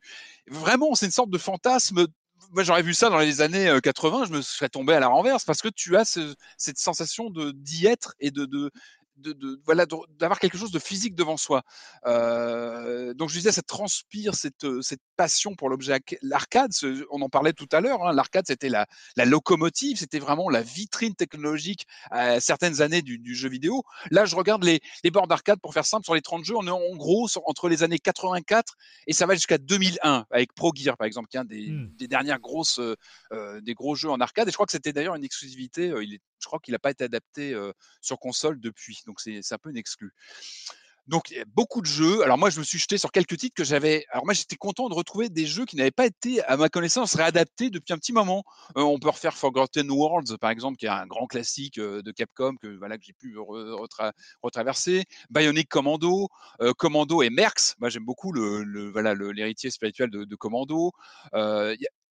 J'ai découvert aussi des trucs, hein, le Pirate Ship IJ Maru, euh, qui est une sorte de Bomberman avant l'heure, euh, qui est plutôt intéressant. Euh, on retrouve, voilà, j'ai retrouvé des, des Dynasty Wars, qui est un beat'em all, Trojan aussi, j'ai pas mal accroché sur. voilà, pas mal de titres. On- Section Z aussi, un titre que je connaissais pas, que j'ai découvert là. Donc c'est sympa. Tu, c'est comme si tu arrivais dans une salle d'arcade des années 80-90, tu découvres un nouveau jeu, ah, ah, c'est cool, tu l'essayes, c'est sympa. Je disais ce côté maniaque de la reproduction, c'est un peu comme les bornes d'arcade, vous savez, les, les- les- on a pas mal de reproductions aujourd'hui physiques hein, de mini bornes d'arcade. Bah là, tu as un peu ça, tu l'as devant toi, tu la regardes, euh, tu as le clic, assez pour toi, Erwan, le R3. euh, pour enclencher ton crédit, c'est-à-dire que tu mets ta pièce, t'entends le ding, le Là, bruit ça de- va, tu sais, ça du- va. Sur du crédit, ça là-dessus, va. j'accepte. euh, bon, tout ça, c'est plutôt bien fichu. Euh, ça va assez loin, donc on a des jeux plus modernes comme Pro Gear, je disais. Alors, on a toujours ces manques. Il y a toujours ces manques. On a le, le vrai problème de cette compile, c'est qu'elle arrive avec après d'autres compilations chez Capcom. Il y a une sorte de, de, de presque de cannibalisme au sein même de chez Capcom, puisque on a déjà eu des compilations euh, Street Fighter qui sont sorties qui étaient assez assez complètes. On a eu aussi une compilation Beat'em All, tout ça, on en a parlé euh, ici, hein, parce qu'on Mhm. les, on les chronique en général, qui était assez complète aussi. Donc il y a des titres qui se chevauchent, ça peut être un vrai problème. Euh, et puis il y a toujours ces manques. hein. Moi, j'attends toujours un, un retour de Cadillacs and Dinosaurs, The, The Punisher ou Alien versus Predator hein, qu'on a pu retrouver, mais uniquement sous la, vous savez, cette borne d'arcade en forme de logo Capcom, le Capcom Home Arcade, mais qui était un petit Mm. peu plus cher, évidemment. Donc, euh, donc voilà. Alors ça, c'est l'intérêt. euh, Encore une fois, j'y tiens parce que cette euh, fétichisation quasiment de la borne d'arcade à l'écran, c'est- voilà, c'est touchant. Y a, quand on a connu Ouais. ça, quand on a, on a, tenu, on a connu ce, ce, ce toucher de la borne, on, on a quelque chose qui est reproduit ici. On se dit qu'une version VR serait top. Euh, on a déjà eu des jeux de flipper qui reproduisaient comme ça une, bah, une table devant soi en VR et ça, ça joue plutôt bien en général. Donc euh, après, il faut voir avec l'affichage euh, sur quel casque parce qu'il faut que ça reste fin. hein. Quand on est sur un écran intégré, c'est pas toujours euh, clair, mais à voir. En tout cas, ce serait chouette que ça arrive un jour. Après, je vous ai pas parlé de toutes les options. Évidemment, il y a des filtres, les ratios de l'écran, il y a des fonctions rewind pour remonter dans le temps parce qu'évidemment, ce sont des jeux, on le redit, comme Ghosts and Goblins qui sont assez impardonnables, hein, qui ont des niveaux de difficulté assez retors parce qu'on est sur du jeu d'arcade pur jus. Alors, il y a un truc que je, je ne connaissais pas, c'est l'ajusteur de vitesse. Euh, tu peux euh, mettre ton jeu en mode accéléré ou alors ça, moi je, ça me, ça, je, je suis pas du tout pour. Je ne comprends pas même pas le, le principe. C'est comme les gens qui regardent leurs films Netflix en tu sais en inversion, en vitesse 1.5 ou 2 ou enfin c'est un truc moi qui bah, me voilà ça je, Non, mais attends, attends, attends, attends, attends, c'est pour, pour rendre le jeu plus facile. Enfin, je veux dire, quand il y a ça dans Céleste, personne euh, ne râle. Je veux dire, euh, Moi, sur une borne d'arcade, je, émuler. vois pas le, le truc. hein. Moi, au contraire, je suis pour. Tu vois, plus tu te rapproches de l'expérience originelle et plus. Moi, tu vois, le rewind. il y, a- je- il y a il y a un mec de Capcom qui est venu te forcer à mettre ça en accéléré ou pas? Bien sûr que non, mais c'est Bon, intéressant de le voir. te Tu vois, je- je- plains. j'essaie de comprendre. J'essaie de comprendre. Tu vois, je suis ouvert. Je me dis bon, ok, donc il y a ça. Tu peux accélérer la- l'action. Bon, j'ai du mal. Bon, après, tu peux régler Alors, les difficultés, je- le nombre je- de quand quand j'étais un vilain petit pirate et qu'il m'est arrivé d'émuler, euh, je veux dire, c'était normal parfois d'accélérer des passages ou de ralentir certains passages. Je veux dire, c'est c'est quelque chose qui est euh, qui- dans l'émulation qui est assez euh, classique. Écoute, très bien, très bien, ça sera sans moi, mais bon, c'est très bien, ça existe. En tout cas, sachez que ça existe. On a le choix entre les ROM en version américaine ou japonaise. Tout ça est très classique. Certains me diront, oui, mais bon, on peut avoir ça gratuitement. Moi, je vous dis, là, on est sur un produit officiel, donc validé euh, par Capcom, c'est publié par Capcom, et ça tient dans la poche. C'est sur Switch. Et ça, c'est un vrai plus. C'est une sorte de fantasme hein, de se balader quand même. Imaginez avec une salle d'arcade d'une trentaine de bornes dans la poche qu'on peut lancer quand on veut. Et on retrouve, vous savez, c'est parti. Par définition, l'arcade, les, les parties sont plutôt courtes. hein. Donc, euh, on a ce, voilà, on peut, euh, on peut vraiment le relancer. Il sort uniquement dématérialisé, donc de, de facto, de toute façon, il est, euh, il est toujours sur la console, donc on peut vraiment lancer des, des- des parties rapidement. Autre point intéressant. Alors, justement, on arrive sur l'autre point assez étonnant, c'est que euh, le jeu est, vendu de façon fractionnée. C'est-à-dire qu'on on peut télécharger un client gratuit, en fait, le logiciel se, se télécharge gratuitement, et vous avez le jeu 1943 intégré, donc euh, gratuit avec. hein, pour, ça peut être un bon moyen de voir un petit peu si l'interface vous plaît, ce que vous en pensez. Et après, on achète des packs de jeux. Alors, on a trois packs différents à 15 euros. Alors, euh, chaque pack, c'est. euh, euh, je crois une petite dizaine de titres, grosso modo, euh, par Bah, tranche, hein, Dawn ouais, of Arcade, Arcade 84, Revolution. euh, 88, 89, 92 et 92, 2000 ans. Alors c'est très dur de choisir, évidemment. C'est très très compliqué parce que tu as toujours un titre qui te plaît euh, d'un côté ou de l'autre. Euh, le troisième est bien parce qu'il y a Pro Gear, des jeux plus récents, mais tu as quand même trois Street Fighter 2 dedans. Donc faut- voilà, si tu as déjà la compil Street Ouais. Fighter 2, ça pose des problèmes. Euh, moi j'aime bien le deuxième parce qu'il y a Strider, parce que parce que il y a Final Fight qui sont un peu, même si on les a déjà dans d'autres compiles, comme je le disais, comme le Beat'em All. Donc ça c'est vraiment faites attention si vous avez d'autres compiles euh, de Capcom, attention à pas de- d'avoir de clash. Puis sinon on achète le tout pour une quarantaine d'euros. 40 euros c'est une somme, mais en même temps on a quand même une bonne trentaine de bornes d'arcade avec vraiment, je le redis, une finition dans la présentation, dans l'atmosphère, dans le bon, on peut débloquer des choses. Là où ça coince, je trouve, malheureusement, c'est que autant l'habillage est, est vraiment bien fichu, ça fait chaud au cœur, les néons, tout ça. Enfin, le, on y est, on est dans une salle d'arcade. Après, il y a, tr- il y a, il y a quasiment pas de contenu euh, éditorial, il n'y a pas d'encyclopédie. Et c'est dommage toujours, parce que toujours le même problème. hein. mais toujours, et moi j'avais testé il y a pas très longtemps euh, pour Gamecult la, la, la compile Turrican, et c'est pareil, c'est pareil, c'est d'excellents jeux, mais avec euh, bah, zéro contenu. Euh, Là encore, bon, là c'était pire parce qu'il y avait une interface vraiment euh, limite euh, Excel, quoi. Là non, là on a vraiment cette interface qui, cette interface qui fait chaud au cœur. Cœur, qui fait plaisir. Mais voilà, sur des jeux aussi mythiques, c'est dommage. Autant, d'autant que Mmh. la, la compile Street Fighter était plutôt euh, chargée en bah, intégrait des, des artworks, des choses comme ça dans mon souvenir. Donc, euh, donc voilà. Donc euh, Rem- remarque, attends, remarque mesquine. Est-ce que le modèle économique, ils auraient pas dû faire pour vraiment être dans l'esprit arcade euh, des compiles gratuites dans- avec de, de- des achats in-game de, de, de, Crédit. de- de Ah, quel ouais. enfer Avec un temps limité où tu fais attention. Non, après, tu aurais pu imaginer plutôt que de- d'acheter des packs, c'est des jeux à 1 euro. Tu vois, quand tu penses, là, tu es à 1 euro et quelques le jeu. Le jeu, tu aurais pu les acheter à l'unité. Parce que là, as toujours des, tu te retrouves avec des jeux que tu aimes moins. Donc, bon, après, euh, on sait qu'en général, le prix de vente de- même d'un jeu, tu vois, arcade émulé sur Switch, c'est plus dans les 5 euros que les 1 euro. hein. Donc, euh, finalement, on s'y retrouve financièrement. Je trouve que le. Corentin? Ce que tu me racontes, ça me rappelle Sega Classic sur. euh, Enfin, moi, je l'avais sur Steam, mais euh, où tu étais dans une chambre d'ado des années 90. euh, et, euh, et mal, Exactement. Et qu'il y avait eu d'ailleurs une, une version PSVR, je crois, où tu pouvais Oh, te oui, retrouver oui, oui, en. VR dans une, cha- une chambre d'ado des années 90. Et, Euh, et ça, c'est vraiment chouette. Enfin, j'aime bien quand il, quand il y a un peu plus qu'une compile, mais qu'il y a une forme d'expérience. Enfin, c'est pas mal. Alors ça, tu as ça. Par contre, tu pas d'encyclopédie. Tu as, un vague film vidéo un peu avec une musique kitschos sur l'histoire de Capcom. Mais c'est non, on voulait, on veut les artworks, on veut des making-of, on veut Ah des oui. interviews. Euh, tu as du multilocal, mais t'as pas du online. T'as pas de jukebox. C'est tout bête, mais moi j'aime bien. Tu en fond, tu vas faire la vaisselle, tu te mets un- tu vois, des bonnes musiques qui tournent. euh, Bon, Même Mario a mis un jukebox dans sa compile pourrie, donc vous pouvez peut-être mettre un jukebox. hein. Mais bon, ça fait encore une fois, c'est un- voilà mon moi d'il y a, d'il y a- d'il y a 20 ans euh, s'évanouirait en voyant ça, quoi, t- qui tient dans la poche, avoir euh, toutes ces bornes d'arcade, euh, euh, ça fait plaisir. Et puis voilà, bah, Pour moi, d'il y a c'est- 30 ans, Patrick, déjà. Ouais, peut-être, ouais. Ben, à suivre, peut-être qu'il y aura d'autres extensions. Il faudra surveiller un petit peu s'il y a d'autres contenus qui arrivent. euh. En tout cas, allez-y, allez télécharger, c'est gratuit. Vous avez 1943 offert. Vous verrez un petit peu l'interface. Et puis bah, après, hein, comme euh, selon les affinités, euh, où vous prenez un pack ou pas, ou les trois. et- Allez, c'est fini pour cette semaine avec le jeu vidéo et euh, et puis bah écoutez, on a tenu. hein. on a tout fait avec cette actu de fou. Euh, et la question rituelle à laquelle vous n'allez pas échapper et quand vous ne jouez pas, vous faites quoi? Eh ben on va commencer par toi, Corentin. Euh, alors je vais faire ce qu'on, je vais faire. Alors c'est un peu technique, mais c'est ce qu'on appelle dans le milieu une Erwan Cario. Euh, bah, j'ai pas eu le temps de faire grand chose parce que j'ai, j'ai pas mal bossé euh, sur un Bah article. non, c'était pour moi celle-là. Je, je pensais la faire cette semaine. Ah bah, on va tous faire une Erwan Cario alors. On va tous faire son autopromo.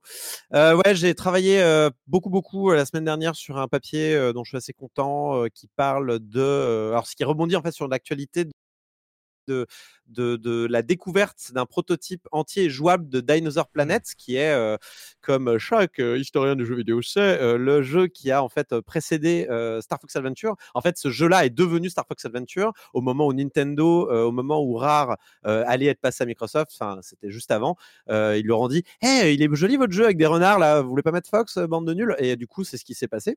Et du coup, ce prototype-là de jeu qui était prévu pour la 64 à la base, qui a finalement été porté sur GameCube, bah en fait, on n'a jamais vu, on n'a jamais eu de version jouable ou quoi. On a juste vu des images, on a juste entendu des développeurs en parler. Et en fait, le, je crois que c'est le 20 février dernier, le jeu est apparu sur Internet grâce à un collectif qui s'appelle Forest of Illusions et qui a, voilà, qui a mis à disposition le jeu. Donc j'ai pu le lancer sur mon émulateur. C'était très chouette, très très buggé parce qu'évidemment c'est un prototype. Mais, mais voilà, du coup, j'ai écrit tout un article qui explique en fait comment les historiens et les gens qui font la préservation du jeu vidéo en fait accueillent ce genre de découverte. Euh, quelles pincettes ils prennent parce que c'est ça, il y a un véritable en fait euh, débat, euh, il y a un véritable dilemme moral autour de est-ce qu'on utilise ces données, est-ce qu'on en parle, qu'est-ce qu'on fait, est-ce qu'on considère qu'elles sont euh, justes, est-ce qu'elles sont authentiques, Euh, qu'est-ce qu'on fait euh, Ça sortit d'où en fait ce code? Il est sorti. euh, bah alors, la version officielle de Forest of Illusion, c'est un, un co- un collectionneur privé en Suède nous l'a nous l'a cédé pour une somme d'argent. Mais il l'a eu mais en comment vrai- Enfin, c'était des codes. euh, Alors, c'était du. Même si, même si cette version est vraie, euh, c'est euh, une version sur laquelle on n'a que le, le- la, la parole de Forest of Illusion. euh, même ce collectionneur comment il l'a obtenu. Et c'est vrai que Ouais. a priori il y a il y a quand même de, il y a des probabilités. Je, j'accuse personne, je ne dis pas que c'est la vérité, mais il y a des probabilités que l'acquisition initiale de ce euh, de ce prototype soit euh, à la base euh, frauduleuse. Euh, Ouais. Et euh, je dis pas que c'est ce qui s'est passé, je dis que c'est une possibilité et que donc finalement ce rachat in fine soit un recel. Euh, et du coup, les historiens, les ceux qui font de la présentation de jeux vidéo, bah, ils sont tiraillés parce qu'ils sont face à des données qui sont incroyables, euh, mais en même temps, d'où elles viennent, quoi. Et euh, moralement, c'est pas dingue. Donc voilà, j'ai interrogé plusieurs personnes euh, qui sont impliquées dans la recherche, dans la, euh, dans la préservation et l'archive du jeu vidéo euh, pour qu'ils pour, fait, puissent parler de, de, de ce dilemme, quoi. En fait, ça, ça s'inscrit plutôt dans une étude de- presque génétique d'un jeu, plus que dans un objet de gameplay finalement. Ça devient presque un, objet d'étude, hein, une, Oui, une. ROM comme ça, plus que t'as pas forcément Non, envie de jouer avec. C'est plus un comprendre la génétique d'un titre, comment on est arrivé à Star Fox Adventure, alors que euh, Non, mais c'est- parler, en fait, ça permet de comprendre des choses sur un jeu. Enfin, je veux dire, le, le, le- le- ce prototype qui était sur N64, il y a déjà Fox dedans. Le, le, Ouais. le personnage, j'ai pu l'essayer, le, personnage euh, ne sait plus comment il s'appelle. Des fois, on l'appelle Fox, des fois, on l'appelle Cyber, qui était son premier nom. Ce qui prouve que Fox était, par exemple, déjà intégré dans le jeu au moment de la N64. Ce qui est pas rien d'un point de vue de, Ouais, ouais. de- Ça met un marqueur temporel sur le développement. Et euh, y- à chaque fois qu'on trouve finalement des, euh, des, des choses comme ça, par exemple des, euh, des codes sources, bah, dans les codes sources, tu as des commentaires. Et ces commentaires-là, alors. euh, une fois qu'on a passé euh, tous les tous les débats éthiques sur la vie privée et est-ce Ouais. que ces commentaires-là doivent être publiés, Mhm. et ben Ouais, mine de rien, ça permet de comprendre des choses sur une sur une industrie qui est qui est qui est, qui est très secrète finalement. Donc pour les historiens, c'est aussi très important. Et d'ailleurs, dans l'histoire normale, tu as aussi des, des, des sources qui, qui, qui ont été volées ou ce genre de choses. Enfin, Mm. il y a beaucoup de choses dans les musées qui ont été volées par des pilleurs. hein. Je veux dire, c'est pas non plus quelque chose qui est nouveau dans l'histoire. Donc voilà, c'est un papier que j'ai écrit euh, dans Le Monde. euh, donc euh, voilà, si, vous, si ça vous intéresse, euh, c'est euh, derrière un paywall. Ce qui est intéressant aussi, c'est que tu parles de la conservation de ces objets-là et des problèmes que ça pose. euh, parce que justement, l'origine du truc est pas, pas très claire. Mm. Bah ouais, puis certains vont même jusqu'à dire si ça n'avait pas été piqué, euh, en fait, on l'aurait jamais préservé, ça aurait pu être perdu parce que les mecs auraient Mm. effacé des serveurs, auraient jeté des, des maquettes, auraient euh, voilà.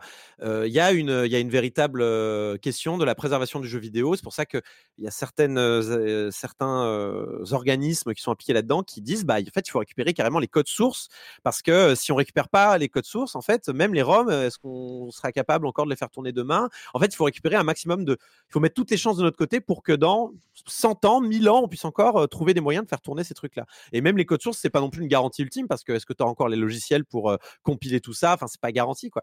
Mais ce qu'ils disent, c'est mettre toutes les chances de notre côté quoi. C'est comme en littérature, quand tu retrouves un manuscrit, euh, tu sais, annoté par l'auteur, avec euh, des remarques sur des corrections, etc. C'est- Là, c'est pour ça que je parle d'une, tu vois, d'une étude génétique d'une œuvre, et quelque part, ça rejoint ça, c'est-à-dire voir les, les différents stades de production, les changements de- d'orientation ou de plateforme en l'occurrence. Non, et puis y y, il y a tout le sujet des projets avortés. Hein. Du nombre Aussi, ouais. de trucs, de projets avortés qui doivent exister ou qui sont perdus, ou qui sont totalement Ouais, perdus. C'est, euh, eu, voilà, la Combien, combien de trucs. projets, euh, je sais pas, euh, je prends Ubisoft parce que c'est le géant, euh, le géant local, mais euh, combien de projets chez Ubisoft ont- ont- ont- sont encore à l'état de prototype et ont peut-être disparu des projets du, de la fin des années 90, euh, début 2000, euh, qui, qui sont, certains étaient peut-être jouables, j'en sais rien, mais c'est c'est vrai. Mm. Non, puis à quel moment tu les sors? Parce que par exemple, Nintendo, c'est les rois pour avoir des, des projets prototypes euh, qui sortent pas, puis euh, euh, dix ans plus tard, euh, paf, ça réapparaît dans un Ouais. jeu euh, qui vont vraiment Fox 2. sortir. Star à quel- Fox à 2 quel- dans une mini euh, console. Ouais, ouais, non, mais alors, par exemple, mais de quel droit, du coup, on devrait publier ça alors que c'est encore. euh, Enfin voilà, il y a, y, a des- il y a des questionnements éthiques, moraux. euh, Mhm. en jeu- et, et voilà. Bon, du coup, je parle de ça, c'est sur le monde, donc n'hésitez pas à y jeter un œil. Le nom de l'article, c'est Dinosaur Planet GoldenEye 007. Les historiens du jeu vidéo prennent les fuites de données avec précaution. C'est sur c'est ce sur quoi j'ai passé beaucoup de temps et donc ça me tient à cœur. Formidable. Merci Corentin. Tu vois, c'est- c'est- c'est- c'est- ça va totalement. C'est très très bien. L'autopromo, Nice. c'est très cool aussi. Ah, l'autopromo, Euh, on aime ça. Patrick, Bah, on va parler euh, SAV de qu'est-ce que vous faites quand vous ne jouez pas cette semaine? Euh, alors sur les ah recommandations ouais, mais d'un non, d'un ami, non, Patrick, Patrick, t'es- t'es- t'es- t'es pas, c'est pas bien ce que tu fais. sur la recommandation d'un ami, j'ai j'ai regardé mon ami Adèle euh, sur Netflix. Euh, écoute, alors j'ai eu, c'était laborieux, c'était laborieux sur les, sur les, vraiment sur les premiers épisodes. Alors on, on va rien spoiler. Je trouve effectivement que la fin a tendance à sauver le truc, même si c'est un, franchement c'est un peu capillotracté. Euh, alors Non, oui, en, il y a en des plus, faits- j'ai- pas, en fait, je m'étais même pas exprimé sur la qualité du truc. Non, mais tu l'as pas survendu. C'est juste que tu as attisé ma curiosité. Voilà, c'est- ça faisait très twist. longtemps que j'avais pas vu un- un- une œuvre narrative basée sur le twist final. D'accord. Alors, justement, tout dit hein, en disant ça. Ça m'a fait réfléchir sur c'est quoi un bon twist? Alors là, moi, moi, pour moi, là, on est sur un twist laborieux. Alors qu'un twist, pour moi, il doit être sonné comme une sorte de, tu sais, d'évidence. Ah Quand oui. tu penses sixième sens, il y a une forme d'évidence. Là, il y a un twist qui, qui fonctionnote, mais qui, est- qui est quand même tiré par les cheveux. Euh, moi, ce qui m'a fait tenir au milieu de la, de la saison, c'est, euh, elle est pas très longue, il y a six épisodes, hein, bah, c'est la présence de l'acteur euh, qui jouait Dalsim dans Street Fighter The Movie. Il est là, il joue le, le patron du Oh, cabinet. ça, ah, c'est- tiens, il est là. Il a un petit rôle, mais ah, ça m'a fait chaud au cœur. parce Oh, que, tu bah, vas jouait loin quand Dalsim, même c'est pas Tu rien, vas mec super loin. Et non, non, blague à part. euh, Même non, Patrick, c'est très Patrick. hein. Non, ce que j'ai bien aimé, très franchement, je ne veux, pas- je veux pas spoiler, mais j'ai trouvé qu'il y avait une, il y avait une subtilité dans, les, dans des plans de caméra qui te suggèrent des choses qui sont révélées plus tard. Je ne veux pas en dire trop, mais j'ai trouvé ça plutôt, euh, tu vois, autant je, je suis très très mitigé sur la série dans son global, mais sur certains parties mais je, je- en je scène, précise, je précise quand même, et tu as raison de revenir là-dessus, c'est qu'il y a des, il y a des, euh, des auditeurs qui m'ont un peu reproché de avoir Oui, bah, fait- leur avoir fait perdre 5 heures de leur vie. hein. non, c'est pas perdu, non, non, moi, euh, je suis pas pour- non, non, enfin, Tout, après, tout- ça pour dire que c'était pas vraiment un conseil, il faut pas prendre, euh, voilà. Sauf quand je dis, Mais euh, allez-y absolument. Et t'as bien fait, tu nous avais dit, tu ne l'as pas survendu. Moi, après, je suis venu attiser par cet effet de, de twist. Non, encore une fois, des plans de caméra, voilà. Si vous regardez, vous verrez, il y a des plans de caméra qui sont loin d'être gratuits. Euh, on se dit, tiens, c'est malhabile, mais en fait, non, pas du tout. Et c'est plutôt, ça, j'ai trouvé ça un très très bon point. Voilà. Tu vois, tu, tu vas finir par survendre une mauvaise Non, série non, surtout en, pas. en double. Ah non, non, non, non, non, non, il faut le regarder avec des pincettes. Hein, mais, euh, Marius, Euh, moi, je me suis, je me suis fait deux marathons de Valeur Refuge. Euh, j'ai revu tout Carpenter, Ah, Ah oui. bien. qui reste, qui reste à mes yeux. Ouais, je sais pas, je sais pas si c'est mon cinéaste favori, mais je me lasse pas quoi. Euh, année après année, euh, c'est toujours un plaisir. Là, je, je me suis replongé dans le Little Tr- euh, Big Trouble in, Light- in Little Ah, China, euh, bon, qui est génial, euh, que qui est vraiment complètement what the fuck. Et, euh, Mhm. ça, et puis, et puis Mission Impossible aussi. Voilà. ah ouais. C'est à peu près les seuls blockbusters que, que j'aime ces dernières années. Euh, tous, mais Tous tout, Ah oui, tous oula. faits. Oula, attention, Du De Palma du- au... Le De Palma est sympa, mais c'est pas non plus euh, du grand De Palma. Le John Woo est terriblement nul. Oh là là, il est très, oui, très marqué. Quoi. Il a, il a surtout vachement vieilli, hein, c'est vraiment violent. Ouais, Euh, mais, mais non, les derniers sont quand même très très chouettes. Voilà. Bah, rien, de, rien de très neuf, mais bon. Euh, et ben pour ma part, euh, vous le parler. C'est une chaîne YouTube euh, pour une fois. Euh, c'est de la vulgarisation scientifique, mais qui est assez originale. En fait, c'est la chaîne YouTube. Alors c'est en anglais. Alors voilà, petit truc, c'est en anglais, c'est Sabine Ossenfelder qui qui c'est sa chaîne YouTube. Bah, vous pouvez la retrouver. via, via ça. Alors, Sabine Ossenfelder, comme son nom l'indique, j'aurais voulu, j'aurais- on pourrait presque dire, c'est une physicienne allemande. Euh, donc euh, qui fait de la physique théorique, hein, elle est spécialisée en gravité quantique. Enfin bon, c'est une tête. Et en fait, j'avais fait sa rencontre, non pas par sa, enfin fait sa rencontre, euh, j'ai jamais rencontré, mais j'avais croisé son nom, non pas par sa chaîne YouTube que j'ai découvert après, mais par le livre qu'elle avait sorti il y a quelques années, je crois qu'il y a deux ans, en fait qui était sorti en France aux belles lettres en 2019, euh, qui s'appelait Lost in Math. Euh, et en fait, c'était un bouquin avec une théorie que je trouvais absolument géniale. C'est comment la beauté mathématique égare la physique. C'est-à-dire, en fait, c'était un grand truc assez théorique. C'était super intéressant. Sur, euh, elle disait, en fait, il y avait plein de physiciens qui sont persuadés que la physique est élégante.